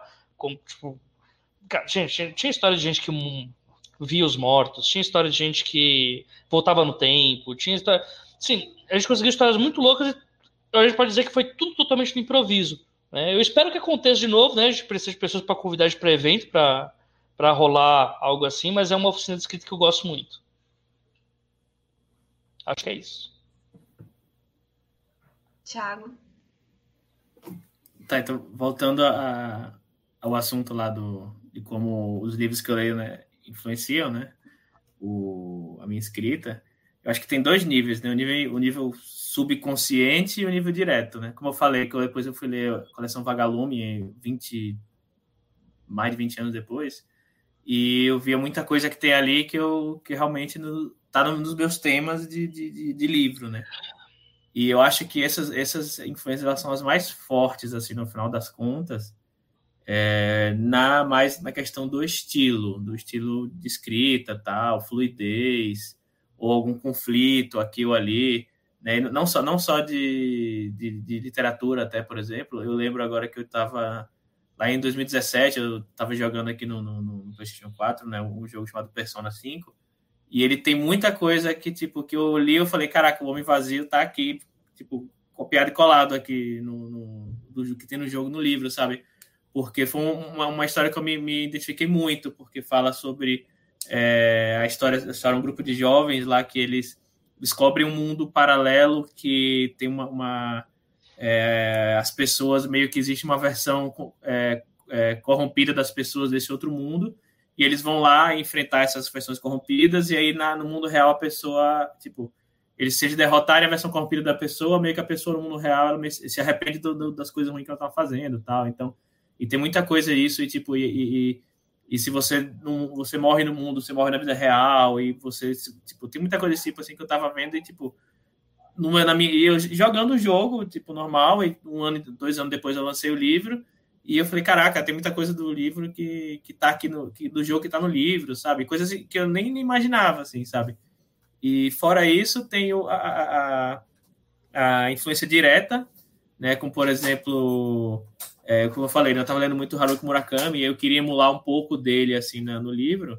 Acabou que não saiu muito dele, assim, né? Os, os capítulos que eu escrevi, eu vi que estava muito... Não, não, não tava fluindo, porque eu queria emular uma coisa que não, não é a minha, meu estilo mas o, a vibe tava ali, né? Então, por exemplo, eu lembro que eu tenho uma, uma tem um memezinho na internet que é o bingo do Murakami, porque todo livro do Murakami tem uma pessoa que desaparece, tem um gato que fala, tem um, um, um mundo paralelo, tem um, tem um, um, um, bingozinho, sabe?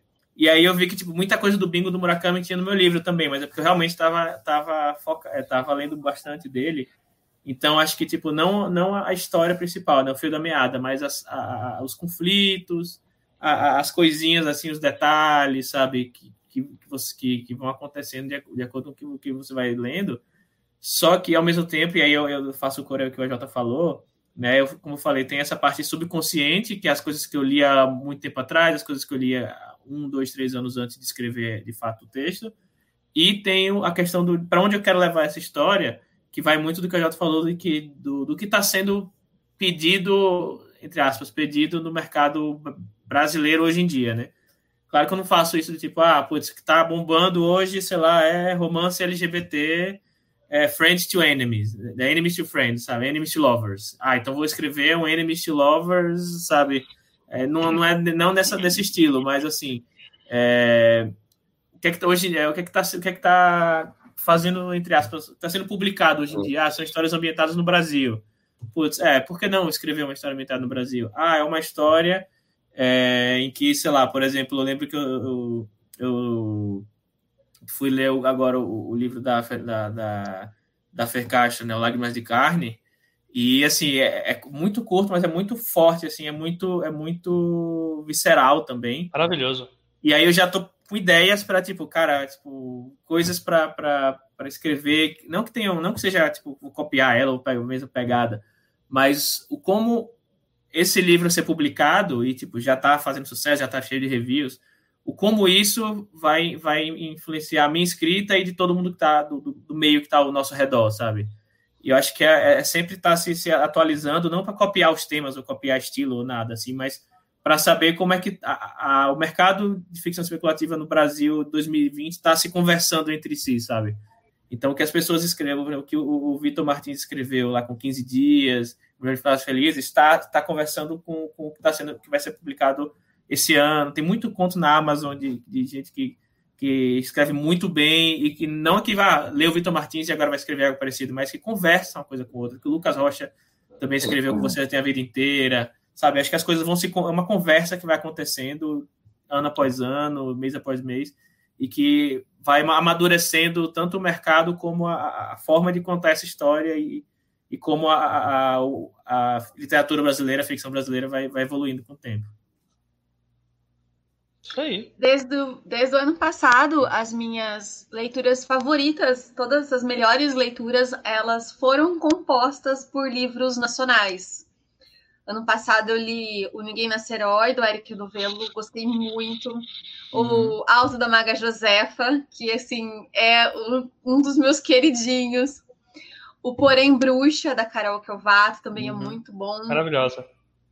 O Feiticeiro de Aluguel, a Serviço de Exu, do Jean Gabriel Álamo, também eu gostei é muito. E que ah, é, inclusive foi dica do, do, do, podcast, né? Do, do AJ, né? AJ tava no. no Tamo aí, piramidando. Oi? Tamo aí, piramidando as coisas. e o A Maldição do Carneiro de Ouro, agora mais recente, do Tiago, que assim, foram a, as minhas leituras favoritas do ano passado foram compostas por literatura nacional, que é muito, muito, muito bom. É, como é que tá o tempo de vocês? A gente tá com uma hora e vinte de live. Eu tô tranquila. Se vocês quiserem continuar falando, para mim tá de boas. Mas eu preciso saber como é que tá o tempo de vocês. Eu fico pelo Thiago. eu fico pela Jota. Errou agora. Dois ladismo é isso, gente. Por mim, por mim. Eu só tô sem água, mas daqui a pouco eu pego, não tem problema não. Se precisar sair, precisar ir no banheiro, precisar buscar água, gente. Se quiser jantar aqui na frente também não tem problema, não. É só não, jantar ainda não. Jantar ainda não. Eu, eu preciso de um micro-ondas antes. Durante as lives das maratonas, a última que aconteceu, né, foi a de Halloween. A gente fazia live, tipo, de três, quatro horas seguidas. E aí só a galera aqui lanchando na frente da câmera. Eu acho que dá pra gente ir até umas nove, né, Thiago? Até umas nove, ok? Uhum. Uhum. Show. Se tudo bem pra vocês, tudo bem pra mim. É umas nove pra mim, tá tranquilo. Aí eu uhum. não corre risco de eu ter que. Vocês vão ver eu fazendo comida ali na cozinha e não rola, não. Aí eu... Aquele vídeo do Boninho, né? Estourando a batata frita perto. Eu não quero, não. Uhum. Maravilha. E tem algum livro que hoje vocês olham assim, que vocês leram e vocês falam assim: caramba, eu queria ter escrito isso? Todos. Não. todos, todos, não. É, é verdade. Não, tem uns aí que é foda, mas. Olha, Thiago, você começa. Olha, é... Todo, como eu falei, todos os livros do Chico Felice. É... Eu acho que ele tem uma sensibilidade muito boa, assim, de, de pegar uma história, ele, ele sabe justamente qual o conflito que tem naquela história que que precisa ser contado. Como eu falei do Ricardo Ivânia, que é a história do, do, do, do Ricardo, que ele, é conhecido, ele era conhecido como o fofão da Augusta, aqui em São Paulo, né, por causa do, do, do, silicone que ele tinha colocado nas bochechas, que ficava parecendo o personagem fofão. E só que todo mundo conhecia ele como fofão da Augusta, fofão da Augusta, mas ninguém sabia quem ele era. Assim, tipo, tem uma pessoa ali por trás da, daquilo, né? E aí o que o Chico Felice, que é, andava muito naquela região, né? Ele conta que ele falou, não, ele como jornalista falar, tipo, não, quero, ele queria atrás sobre a história da, do, do Ricardo, né? E aí ele descobriu uma história assim bizarramente tipo interessante, intrigante, sabe? Envolve o, a, Vânia, que é o amor da vida do, era o amor da vida do Ricardo, que hoje em dia mora em Paris, sabe? É uma história que você não imagina que estaria por trás do, do, do, do cara que tem uma, o rosto deformado por causa do silicone, que todo mundo pejorativamente chama de fofão da Augusta. E o livro começa justamente com é, não vou lembrar exatamente a frase inicial, mas é tipo é, na cidade, não lembro qual era a cidade que ele acho que era Araçatuba, não lembro, mas era no interior de São Paulo, eu acho. Aí ele fala na, na no, no, cemitério tal, na cova número tal, existe uma, é, existe, é, jaz aqui Ricardo Fulano da Silva tal, é, viveu no, do ano 1900 e tanto até 2000 e tanto, e essa é a história dele. E só que ele conta um jeito que, tipo, olha, é, ele é Ricardo, sabe? Tipo, ele não é o fofão da Augusta, ele é o Ricardo, é, ele tá, ele, ele é, foi enterrado na cidade tal, ele nasceu em tal lugar, e eu vou contar a história do Ricardo. Porque ele viu que o conflito aqui precisa ser é, mostrar a vida da pessoa que ele é e não a caricatura que ele era na, nas uhum. ruas de São Paulo, sabe? Então acho que é, eu me vejo, eu fui, caraca, eu queria muito ter essa sensibilidade de escrever como ele escreve. Então acho que os livros do Chico Felice e os livros do, do China Mieville, que é um escritor inglês, que ele é um cara que eu acho fantástico, assim, sabe? Ele ele, ele escreve o famoso New Weird, né, que é a ficção estranha que ele chama, que tem o estranhamento, por exemplo, um dos livros que eu gosto, o, o, livro que eu mais gosto dele, não é o que eu recomendo que você comece a ler, eu gosto mais é o A Cidade e a Cidade, que me influenciou muito a escrever O Homem Vazio, que é sobre uma cidade dividida em duas, em duas realidades, só que essa cidade, ela, na verdade, não é que ela é uma cidade mágica, que tem duas realidades, basicamente é uma cidade que ela está fisicamente dividida em duas, só que é, as pessoas é, tipo, é meio, com, é meio que um drama político até um pouco assim. A pessoa, as pessoas é, aprenderam tanto a não ver a outra cidade que de fato as pessoas não veem o que está do lado delas, assim, sabe? Tipo, é como se um lado da avenida fosse, digamos, é, São Paulo e do outro lado da avenida fosse, sei lá, São Paulo 2. E, e porque como essa, essa, cidade foi dividida ao meio por coisas políticas no passado tal, só que as pessoas foram tão ensinadas, marteladas na cabeça que, tipo, aquilo não existe, aquilo não existe, você não tá vendo aquilo, que de fato elas não veem o que tá ali. Não, na verdade sabe? é crime, é crime, né? É, isso, inclusive é, é crime, é crime, Você, você tentar ver o que tá ali, sabe? É, é crime você ver o que tem, o que tá ali. Então as pessoas não veem o que tá ali, sabe? E, e a, a história começa justamente com um crime, que acontece, uma mulher, uma mulher morta é encontrada, só que essa mulher vivia na outra cidade, sabe? Peraí, como é que ela foi parar do lado de cá?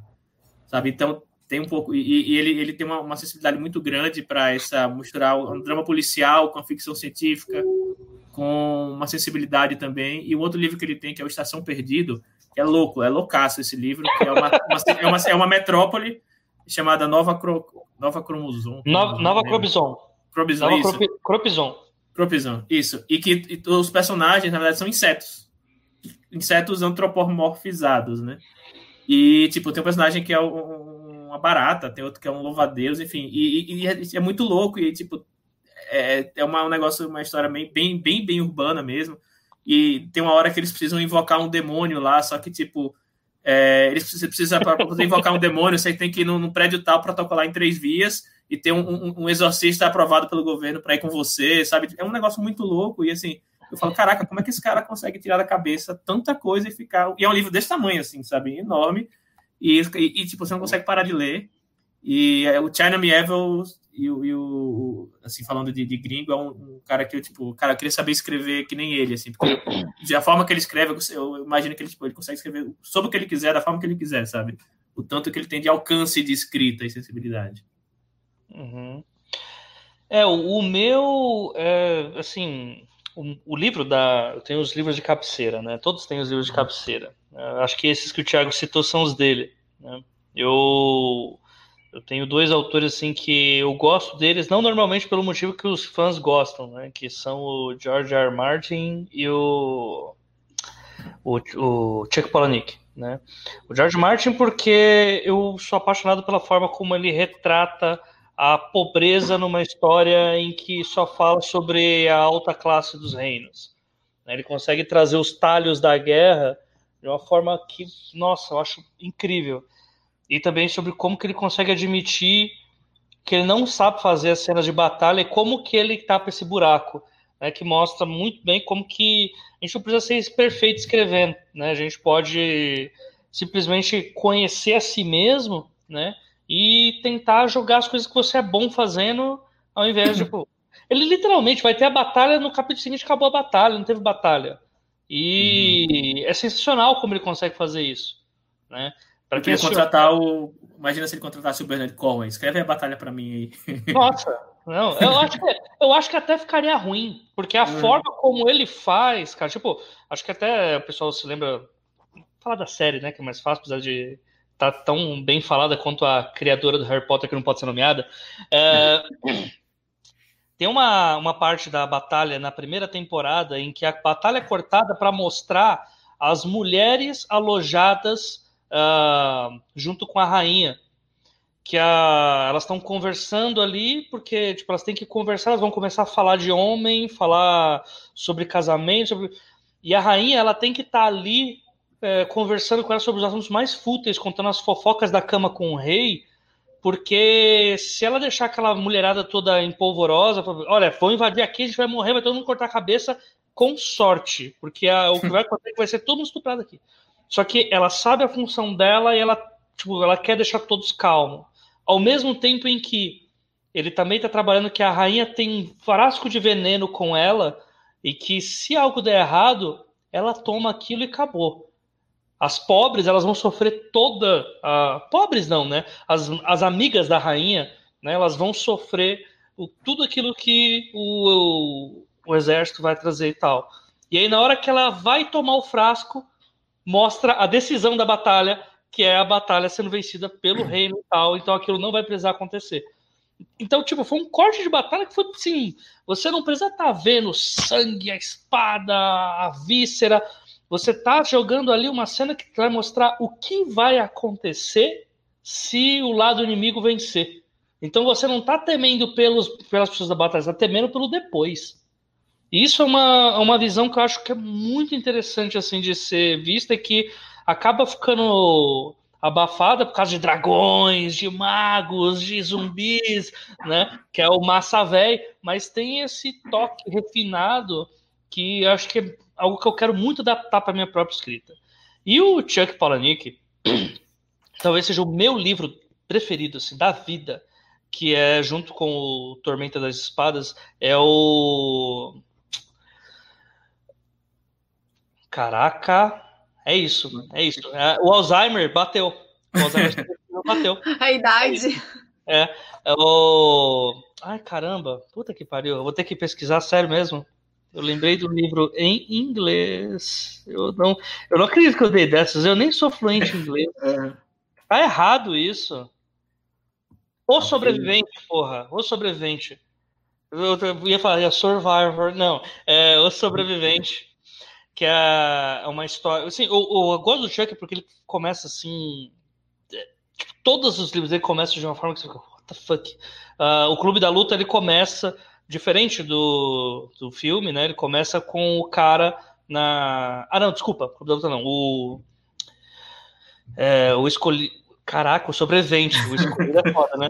O sobrevivente ele começa com um cara conversando com a caixa preta de um avião vazio, em que tá sem o piloto o avião tá voando e ele tá com uma arma e ele tá conversando com a caixa preta. Você fica, meu Deus, como que as pessoas saíram dali? Por que que tá sem piloto? Como que tá voando? É, ele é o piloto? Não, ele não é o piloto.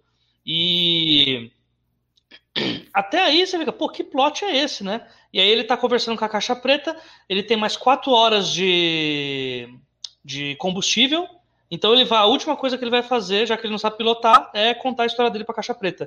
E aí você vai descobrir que ele tá naquela, ele foi um dos membros de uma seita religiosa Tiago, me refresca a memória. A seita religiosa que teve nos Estados Unidos lá, que eles compravam locais, depois teve o suicídio coletivo. Não, não, teve não. suicídio coletivo. É do Jim Jones, né? É isso, a seita do Jim Jones. Era exatamente uma, uma, tipo, uma espécie de seita do Jim Jones. E esse cara, ele. Tipo, essa seita, ela, ela sobrevivia da seguinte forma. É, era uma coisa meio patriarcalista, machista louca, que as mulheres ficavam cuidando dos homens lá e eram responsáveis por engravidar.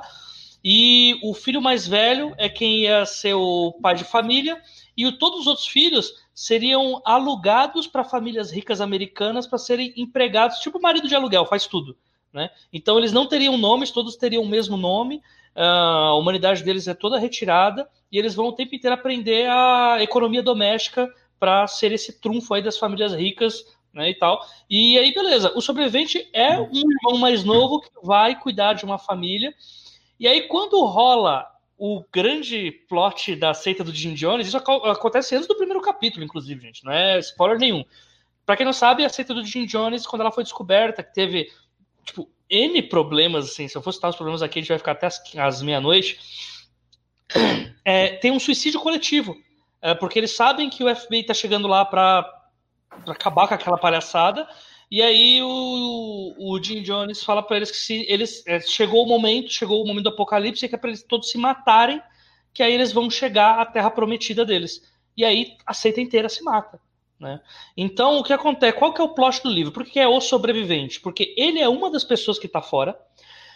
Quando as outras pessoas que estão fora dessa seita e estão vivendo sua vidinha nos Estados Unidos como serventes, né, como subservientes, pessoas escravizadíssimas, elas também começam a se matar. Opa, peguei o bonde e andando, mas vamos se matar aqui, vai que a gente consegue chegar, né?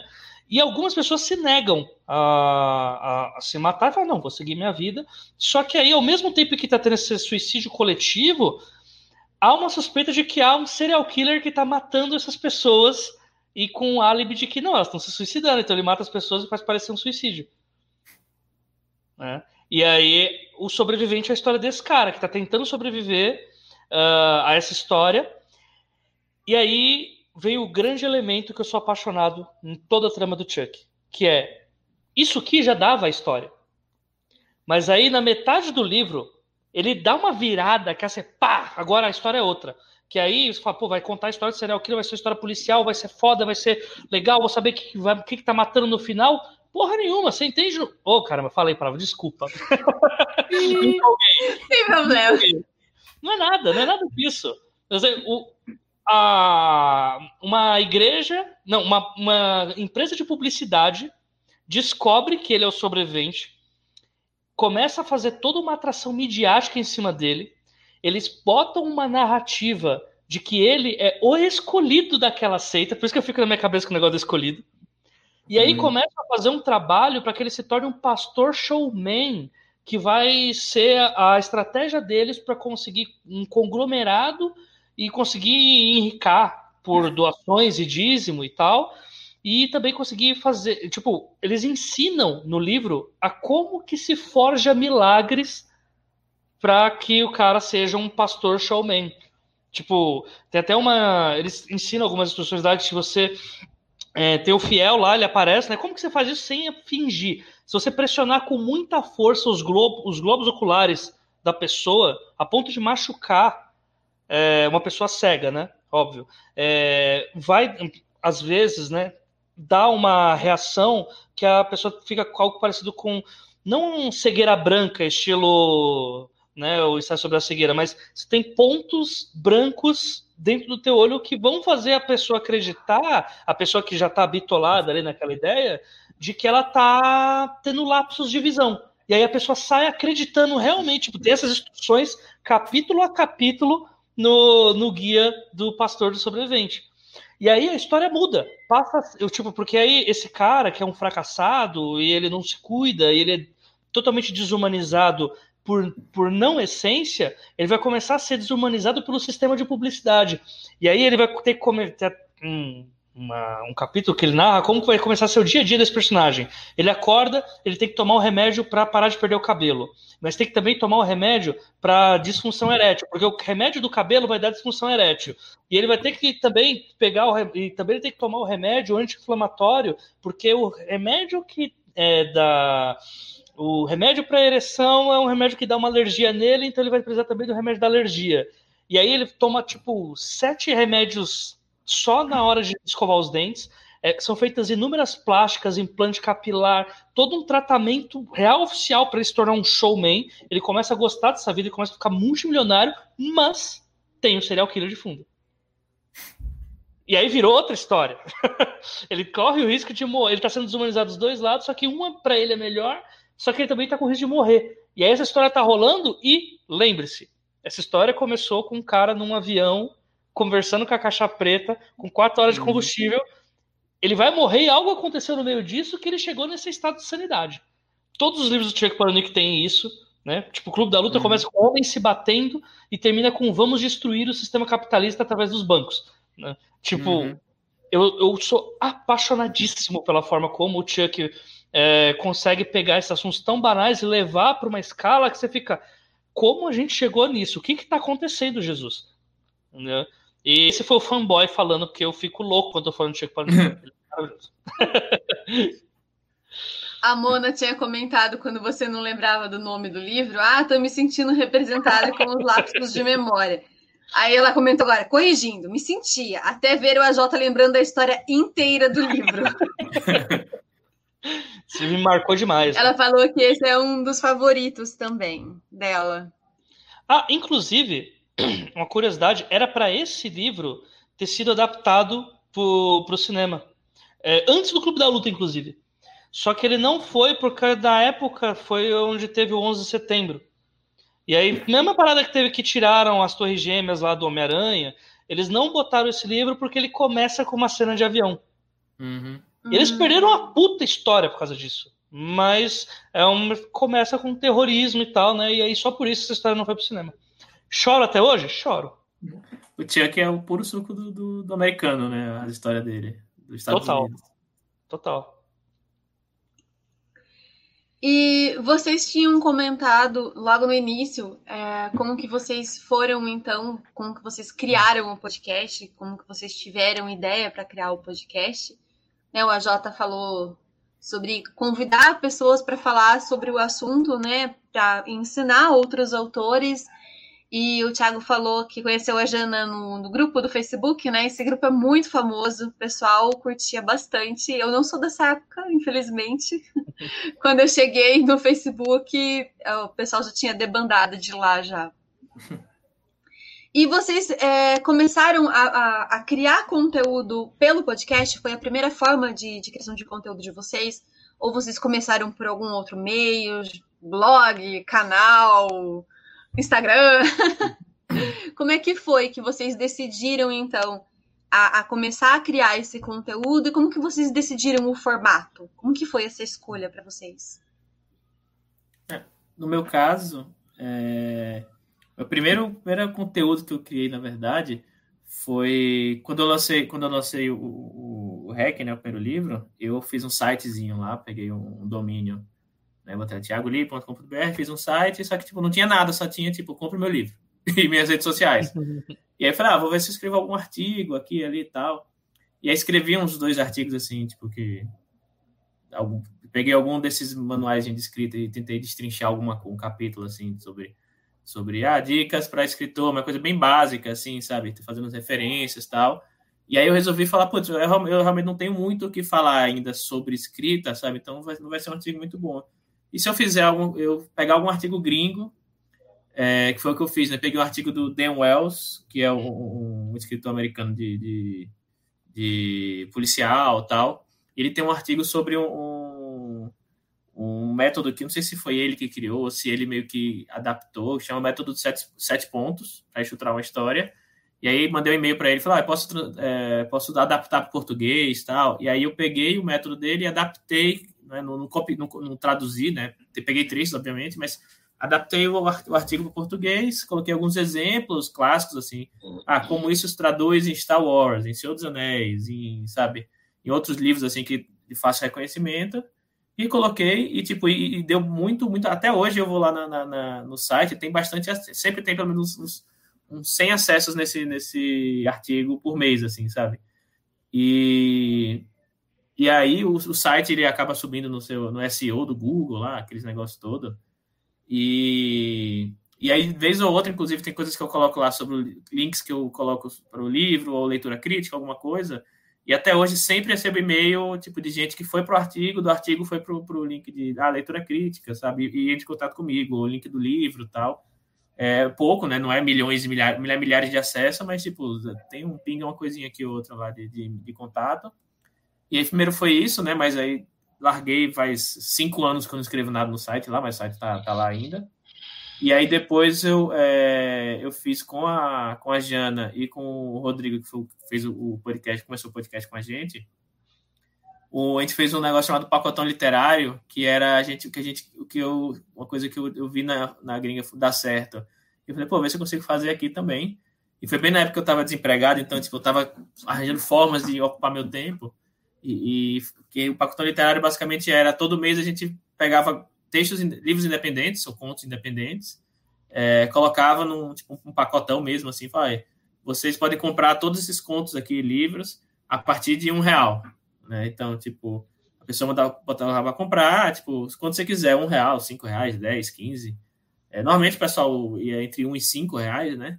Mas de vez em quando alguém botava, sei lá, tipo, 20 reais, sabe? Mas era totalmente opcional e você recebe no seu e-mail os contos todos aqui, né? O PDF, o EBU, o, o, o EPUB, né? E aí a gente falava com autores independentes, falava, olha, é, tá, tá afim e tal. A gente fez uns três ou umas quatro edições, fez uma edição de fantasia e pegou uns quatro, uns, uns dois, uns dois romances, uns, uns três contos de fantasia e é, vai quanto quiser. E colocava alguns livros físicos, né? Que o envio ficava a cargo do autor. É, ah, você pagou a, a, partir de 30 reais, você recebe o livro físico em casa, coisa do tipo assim também. Só que dava muito, muito, muito, muito trabalho, porque a gente meio que fazia uma mini curadoria também dos livros, para saber qual que a gente ia colocar para venda. E a gente tipo, tinha, que, tinha que enviar os links manualmente, era tipo, nossa, era um trabalho desgraçado assim. E aí, depois que eu, que eu consegui emprego de novo, já não tinha mais tanto tempo, eu falei, é, não, não rola tá fazendo isso direto. E tipo, teve até uma galera que depois entrou em contato, queria, não, vamos reviver o o pacotão, uma ideia boa tal, para autores independentes. Acabou que até hoje nunca rolou, né? Tipo, ainda, é uma ideia que eu acho que, que é bem legal, assim, ser bem trabalhada. Só que aí depois eu falei, tá, acabei com o pacotão, mas eu queria, queria ainda ter algum tipo de, de, de, conteúdo, né, sobre escrita, sobre literatura. E aí foi aí que a gente pensou, aí foi bem na época que o podcast, foi o ano do podcast, né? É brincadeira, porque todo ano é ano do podcast. E na época eu estava ouvindo muito podcast, eu falei, pô, eu queria tentar também, né? Na época tinha o. Quando eu pensei, acho que eu não conhecia, não sei se eu conhecia o 12 Trabalhos ainda, ou se ele. Ou se eu, eu não lembro o que aconteceu primeiro. Mas aí quando a gente lançou o primeiro episódio, 12 Trabalhos já tinha uns três, eu acho, não lembro exatamente.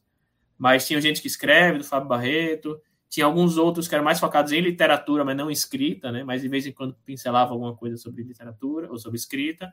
E eu falei, ah, acho que tem um espaço aqui para mais um. E aí foi quando, quando a gente lançou. Mas foi então basicamente esse tipo de conteúdo que eu, que eu fazia antes, mas nunca, nunca tentei fazer canal de YouTube, nem, nem, nem ter um blog, né, tipo, regular, nem nada. Eu acho que foi aí depois do, do podcast foi que, que, deslanchou. O curta tem quanto tempo? Acho que, acho que não, faz quatro anos, agora em novembro. Não lembro exatamente qual dia, mas tem quatro anos. Cinco, não? É, eu não sei, peraí. Não, acho que foi quatro. 2016. Se, se foi no mesmo 18, ano que o 12 Trabalhos, faz cinco. Eu tô na quinta temporada. Ah, mas foi em que mês o 12 Trabalhos começou? Ah, aí você que tá fazendo. Acho que foi em março, não sei. Pergunta difícil. Aí, então, a gente começou, acho que você começou tipo no início de 2016, a gente começou acho que em novembro de 2016. Foi algo mais ou menos pegada. Então acho que você tá. É, não sei, enfim. Mas acho que foi 2016, com certeza. Discordo.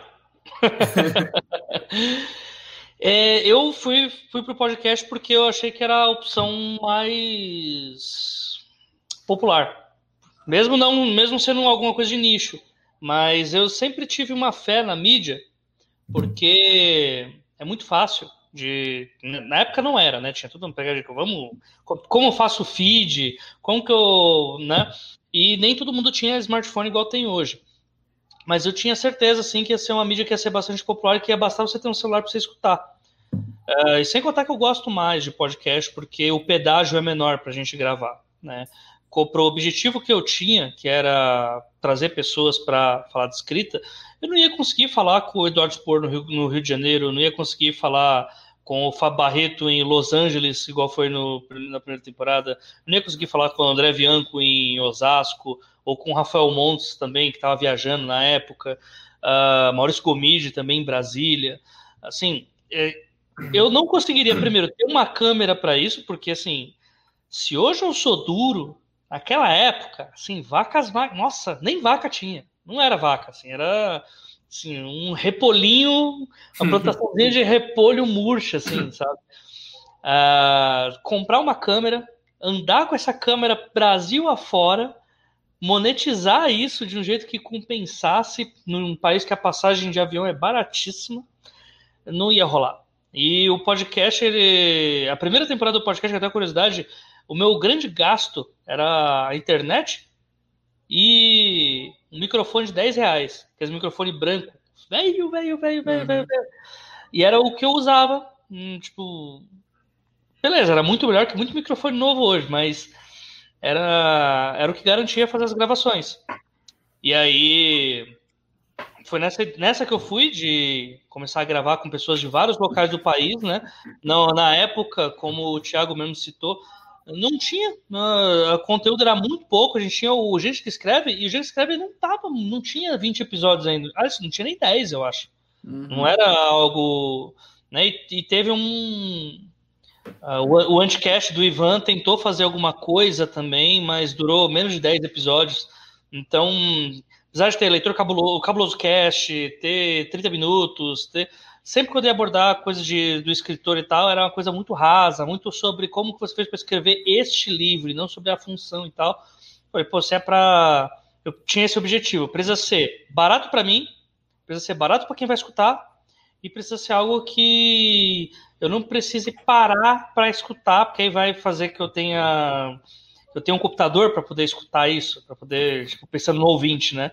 Então eu fui pela opção que eu achava mais viável, mais barata, né? Apesar de ser nicho do nicho, eu acho que ainda assim foi a opção mais sábia e eu não tentei criar conteúdo por outro lugar ainda que não seja isso. Acho que é a mídiazinha que é meu cafofo ali.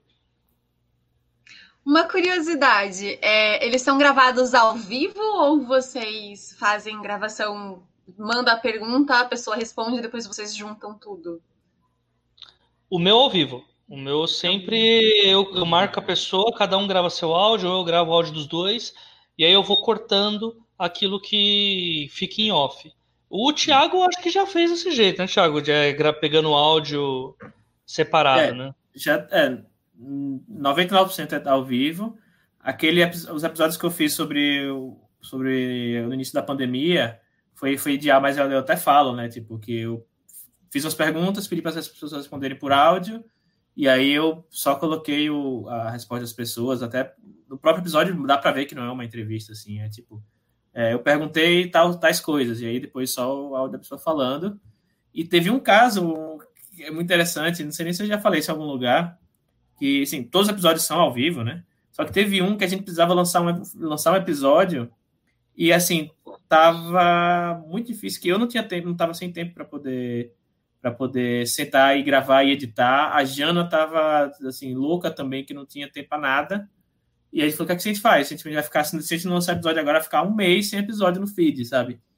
E aí eu falei: é, quer saber? É, e já tava o roteiro pronto, as perguntas. E aí eu falei: quer saber? Vamos. Manda áudio, tipo, grava o áudio, nem lembro se foi no celular ou se foi no computador. Grava o áudio, você fala, é, respondendo as perguntas lá que tá no roteiro tal. E aí eu, eu, eu respondo em cima, eu respondo em cima e eu vou e gente bota o seu áudio aqui, o meu aqui, o seu aqui, o meu aqui. E a gente Você é louco a é abertura é e o final e, e fizemos. Você é maluco. E o pior que, eu, e o pior que eu ainda dei uma, dei uma, dei um migué, assim, que eu não sei se foi eu ou foi ela que fez, tipo, ah, legal, Jana. Então, e tipo, como se estivesse respondendo ela, sabe? E tipo, a gente lançou, lançou e ninguém falou nada, tipo, ué, isso aqui foi gravado separado? Parecia que, tipo, tinha sido normal, assim, ao vivo, sabe? Ninguém falou nada. E aí eu falei, pô, dá pra fazer mais vezes, né? Só que a gente nunca mais fez isso, assim, não. Foi só essa vez específica. O, é. o, curta realmente, como normalmente tem você, a Jana, a Paola, o convidado, eu percebo que sempre vocês interagem um com o outro, né? Uhum. A, agora, o do AJ é mais certinho, é mais cortadinho, mais bonitinho, assim, né? Uhum. Os quadradinhos. Mas Por isso motivo. que eu perguntei. Mas tem motivo isso, porque não tinha confiança alguma. quando, quando, começou, não tinha de confiança nenhuma. Tanto que a primeira temporada dos trabalhos eu corto todas as minhas falas. Toda a conversa que. É só você escutar. Toda a conversa que eu tenho com o autor, eu retirei todas as minhas falas e eu regravava elas num estúdio, porque eu a, tinha a ideia de que, não, o rosto tem que ter um microfone bom. Eu ia no estúdio, que um amigo meu tinha, e aí eu regravava lá no microfone bom dele. E aí ficava aquela, né? Tipo, tudo. Uh, colocava lá, não, minha voz tá ruim porque é a conexão do convidado, não é a minha, né? Mas aí toda a conversa que eu tinha com o convidado, eu cortava e aí, no meio desse corte, eu fazia uma interlocução ali. Não, nesse momento agora a gente está falando sobre tal coisa, e o objetivo dessa pergunta é tal, tal, tal, tal, tal. E as pessoas achavam maravilhoso, nossa, que ideia incrível você ter feito isso. Era tudo um impostor que falava: não, você não sabe falar, você gagueja, você pô, vai falar um monte de bosta. E aí o pessoal não vai querer, né? E aí. Hoje, hoje já mudou o formato, né? Tem as perguntas, é, mas eu faço o máximo possível para interagir, porque eu acho que quando você e o convidado estão conversando, primeiro que para entrevista é bom quando você tá, você ri, você tira um pouco a seriedade do papo, eu acho que o convidado acaba ficando mais à vontade e deixa de ser uma coisa tão robotizada, que é um defeito que eu tenho na, na primeira temporada. Uh, e fora que também, além de deixar o convidado mais à vontade, eu acho que o ouvinte se simpatiza mais com o autor. Porque o ouvinte vai ter vontade de estar com aquela conversa, ele vai ter vontade de conversar com aquele autor.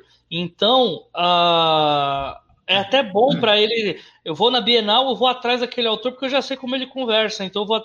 E muitos autores chegavam para mim e falavam: pô, falaram que me ouviram lá no teu podcast. O negócio é ter muito ouvinte mesmo, né? Eu ficava assim, né? Não, não tem, mas, assim, mas tá funcionando porque traz uma fidelidade das pessoas, porque elas se sentem íntimas, né? Por estar naquele uhum. papo. Legal. Só para a gente encerrar, então, a Mona tá perguntando se você já leu Clímax. Oh! Já. Já. Ah, porque me. Ah, tá. Porque me deixou o pé atrás. Ai, caraca. Tá, vamos lá. É... Clímax é uma questão aí, gente. É uma questão. É para contexto. Clímax do Chuck Palahniuk é um livro. É... Como que eu posso dizer?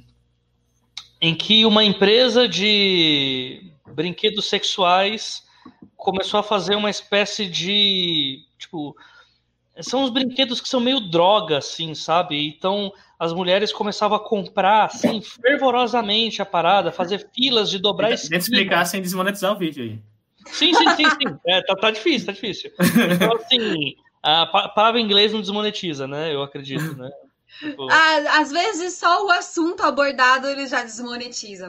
Ah, tá, então vou ter... Tá, então. Não, é... mas pode, pode, pode continuar, pode continuar. Tá. O importante é o conteúdo. Tá, eu deixa tô tentando, o YouTube, eu tô, deixa eu tô tentando ainda, eu, tô te, eu vou tentar dar um jeito aqui. E aí fazia filas e tal, e aí tinha aqueles problemas de não, que a as mulheres agora estão parando de querer seus homens, estão preferindo comprar apenas brinquedos e tal. E aí você, tipo, enquanto isso tá tendo uma trama porque o Chuck ele pegou uma história que existia para fazer uma sátira dela e as pessoas precisam desse background para ler Clímax. Eu tinha, mas mesmo assim eu não acho o livro bom não. Mas assim, a ideia era, tinha uma protagonista que é uma moça sem confiança nenhuma em si, sérios problemas com relacionamento, e aí ela topa com um grande milionário, dono da indústria do sexo, é, de apetrechos sexuais e tal, e ele é o homem cobiçado por todos e todas, mas ele não para com nenhuma mulher,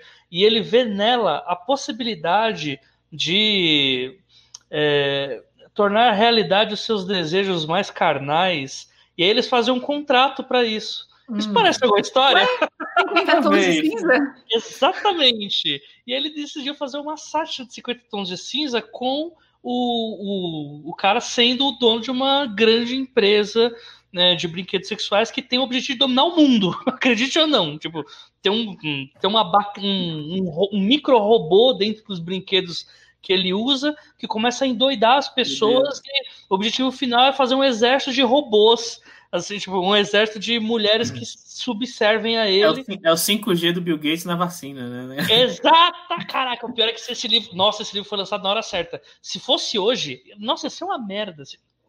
Pronto, agora desmonetizei o vídeo mesmo. É, nossa, ia, ia ter gente votando 17 fechando sex shop até umas horas, cara. Assim, né?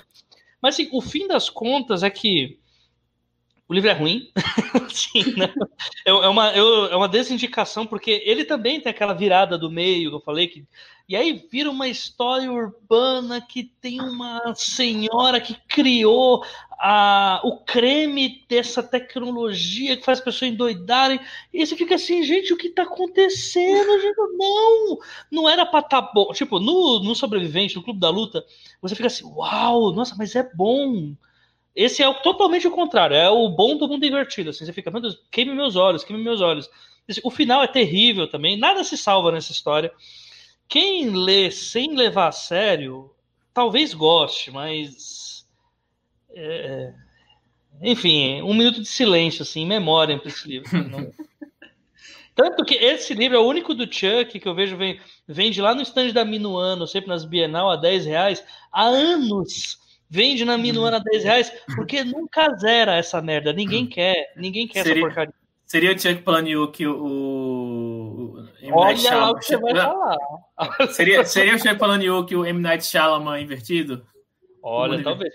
Porque eu, o M. Night Shyamalan tem, tipo, três, três filmes bons e o resto é. é. muito ruim. E o Chuck seria o contrário, assim, tipo, é. livros bons e um, um e outro um que ruim. é pra esconder. Um é pra, que é pra esconder. Eu, é. eu tenho uma. Eu, eu, tenho uma teoria assim, meio Nicolas Cage dele, que ele tá precisando de dinheiro, porque não é possível. não é possível. Mas eu, eu, fiquei, eu fiquei assustado porque eu pensei que você ia falar do outro autor da lei, que também tá sempre estande da Minuano vendendo a 10 reais, porque ninguém compra já há uns 5, 6 anos. Mas enfim, vamos fechar esse papo aqui, porque, né, e, e ia começar a me comprometer. É, a Mona e a Helena também não gostaram do livro. Olha aí, ó. Não, e se a ideia dele era dar um empoderamento feminino por causa da personagem principal, gente, assim. Ah! terrível. Terrível. Corta, certo? Disfarça, assim, não. Cancela aí. Esse livro pode ser cancelado. Então, para encerrar, é o jabá de vocês, façam o jabá, digam aonde a gente encontra vocês, redes sociais, livros. Lembrando, pessoal, que Instagram, Twitter e alguns links dos livros tá aqui embaixo na descrição do vídeo. Então, tá mais fácil para vocês. Mas façam o jabá de vocês, comentem. Tiago, a gente pode falar daquilo lá? Já pode falar daquilo lá? Será? É melhor é. esperar. É, tem um negócio que vai vir aí. Vem aí, hashtag vem aí. Vem aí. Uhum. Estamos com um projeto aí a quatro mãos aí que talvez no futuro venha aí, então. Estamos trabalhando uma coisa. Eu gostei é. do termo que o Sérgio usou ontem, que é logo, logo vem, mas é logo, logo no tempo do mercado literário. Pode ser dois anos. Pode ser. Vários logos. Será que vem aí? Quando vem aí? É. Ah, isso aí, isso aí não tem como dizer. Mas, enfim, mas que vem, vem. Mas que, mas que vem, vem. Tá, então. Ah, tá, o pessoal ficou. Uhum. É, mas enfim, bom, enquanto, enquanto nada mais vem aí, é, vocês podem me encontrar no, no Eu normalmente estou no Twitter e no Instagram, Facebook não tenho usado muito, arroba Thiago Euli. É, eu estou no Twitter sempre lá, estou tentando ao mínimo o mínimo possível ficar falando de, de, de, polêmica lá, só fazendo shit post mesmo, falando de, de, besteira. Que, que é a melhor forma de usar Twitter é falar besteira mesmo, porque quanto mais coisa séria você fala, mais, mais ansiedade você, você, você, você fica. Mas pode me encontrar lá, mandar DM, qualquer coisa, eu sempre, eu sempre respondo. Assim, eu tô, não tô o dia todo, mas tô todo dia. Então, se eu ver uma DM lá, eu sempre, eu sempre respondo. E vocês podem encontrar lá na Amazon também, acho que a Tati botou os links aqui embaixo, né? Do Homem Vazio, é a Maldição do Carneiro de Ouro, alguns contos que eu tenho lá também. É, no mais, curta ficção em qualquer agregador, no Spotify, no iTunes ou no curtaficção.com.br. A gente tem é, conteúdo assim lá de, de, muito assunto assim. Inclusive a gente fez um, um, guia, se vocês forem no episódio 98, é, tem um, a gente fez o guia de sobrevivência do curta ficção, que tem um link lá para uma planilha de Excel no Google Drive, que tem uma, uma, uma, uma ordem sugerida de episódios para ouvir. Então era tipo, ah, quero ouvir episódios sobre mercado editorial. Aí tem, sei lá, uns 50 episódios aqui, uma, uma ordem arbitrária que a gente fez lá que pareceu fazer sentido. Ah, quero, quero tem, tem três episódios sobre tradução. Falar, ah, esses aqui são sobre tradução. Você quer ser tradutor? Você é tradutor quer e sei lá, você quer aprender mais sobre? Tem esses três episódios aqui. Tem um episódio sobre tal coisa, sabe? A gente separou tudo pelos temas, assim. Episódio sobre ficção científica. Aí tem lá, tem esse sobre ficção científica, esse sobre distopia, esse sobre steampunk, tal, tal, tal. Sobre fantasia, tal coisa. Ah, sobre é, narração. Então, o que é o narrador em primeira pessoa? Tem um episódio lá, um sobre narrador em terceira pessoa, narrador onisciente. Tem... A gente fez todo um esqueminha assim lá que, para quem está entrando agora e tem mais de 100 episódios e não sabe por onde começar, com link, você clica no link já vai para episódio, tudo. Os episódios tem transcrição, esse tipo de coisa. Então, se vocês quiserem saber mais sobre literatura, escrita tal, vão lá no Curto Ficção ou no Dos Trabalhos, que aí a gente até com você.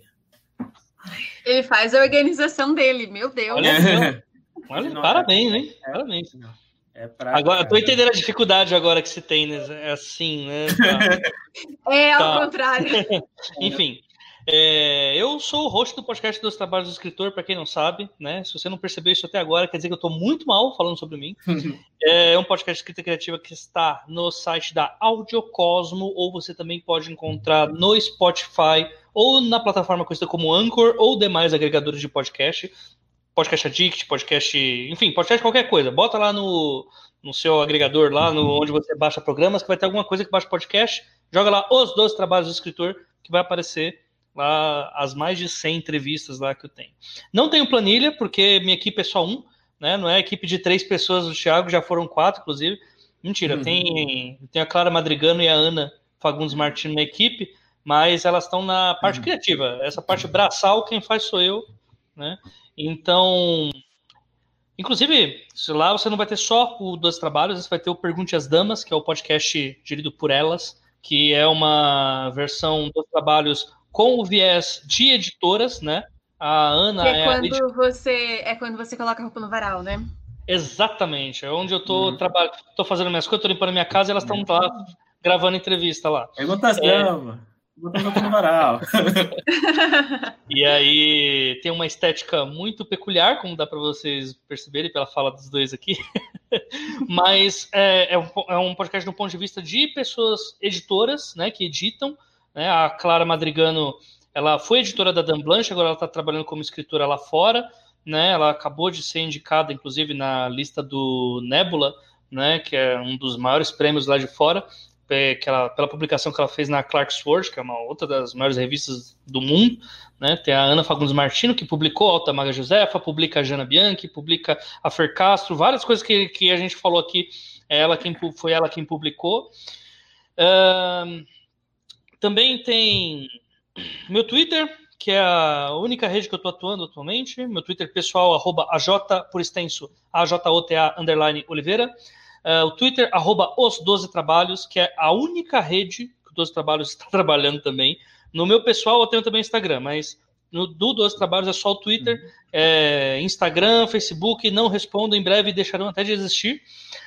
É, e comprem as coisinhas, né? Comprem o Crônicas da Unifenda, tá 9,90, menos, hum, tá mais barato do que um pastel e um caldo de cana na feira. Comprem também Sim. o O presidente gostaria de estar comendo. Um minuto de silêncio. É, enfim, é, façam inveja ao presidente e comprem o livro. Fala, não preciso de pastel, pastel de feira e caldo de cana. A gente precisa do livro, dos livros da Crônica do Unifenda. É, forjei agora esse jabá totalmente gaguejado, foi uma merda. Desculpa. É, mais uma vez eu desmonetizei o vídeo. E assim.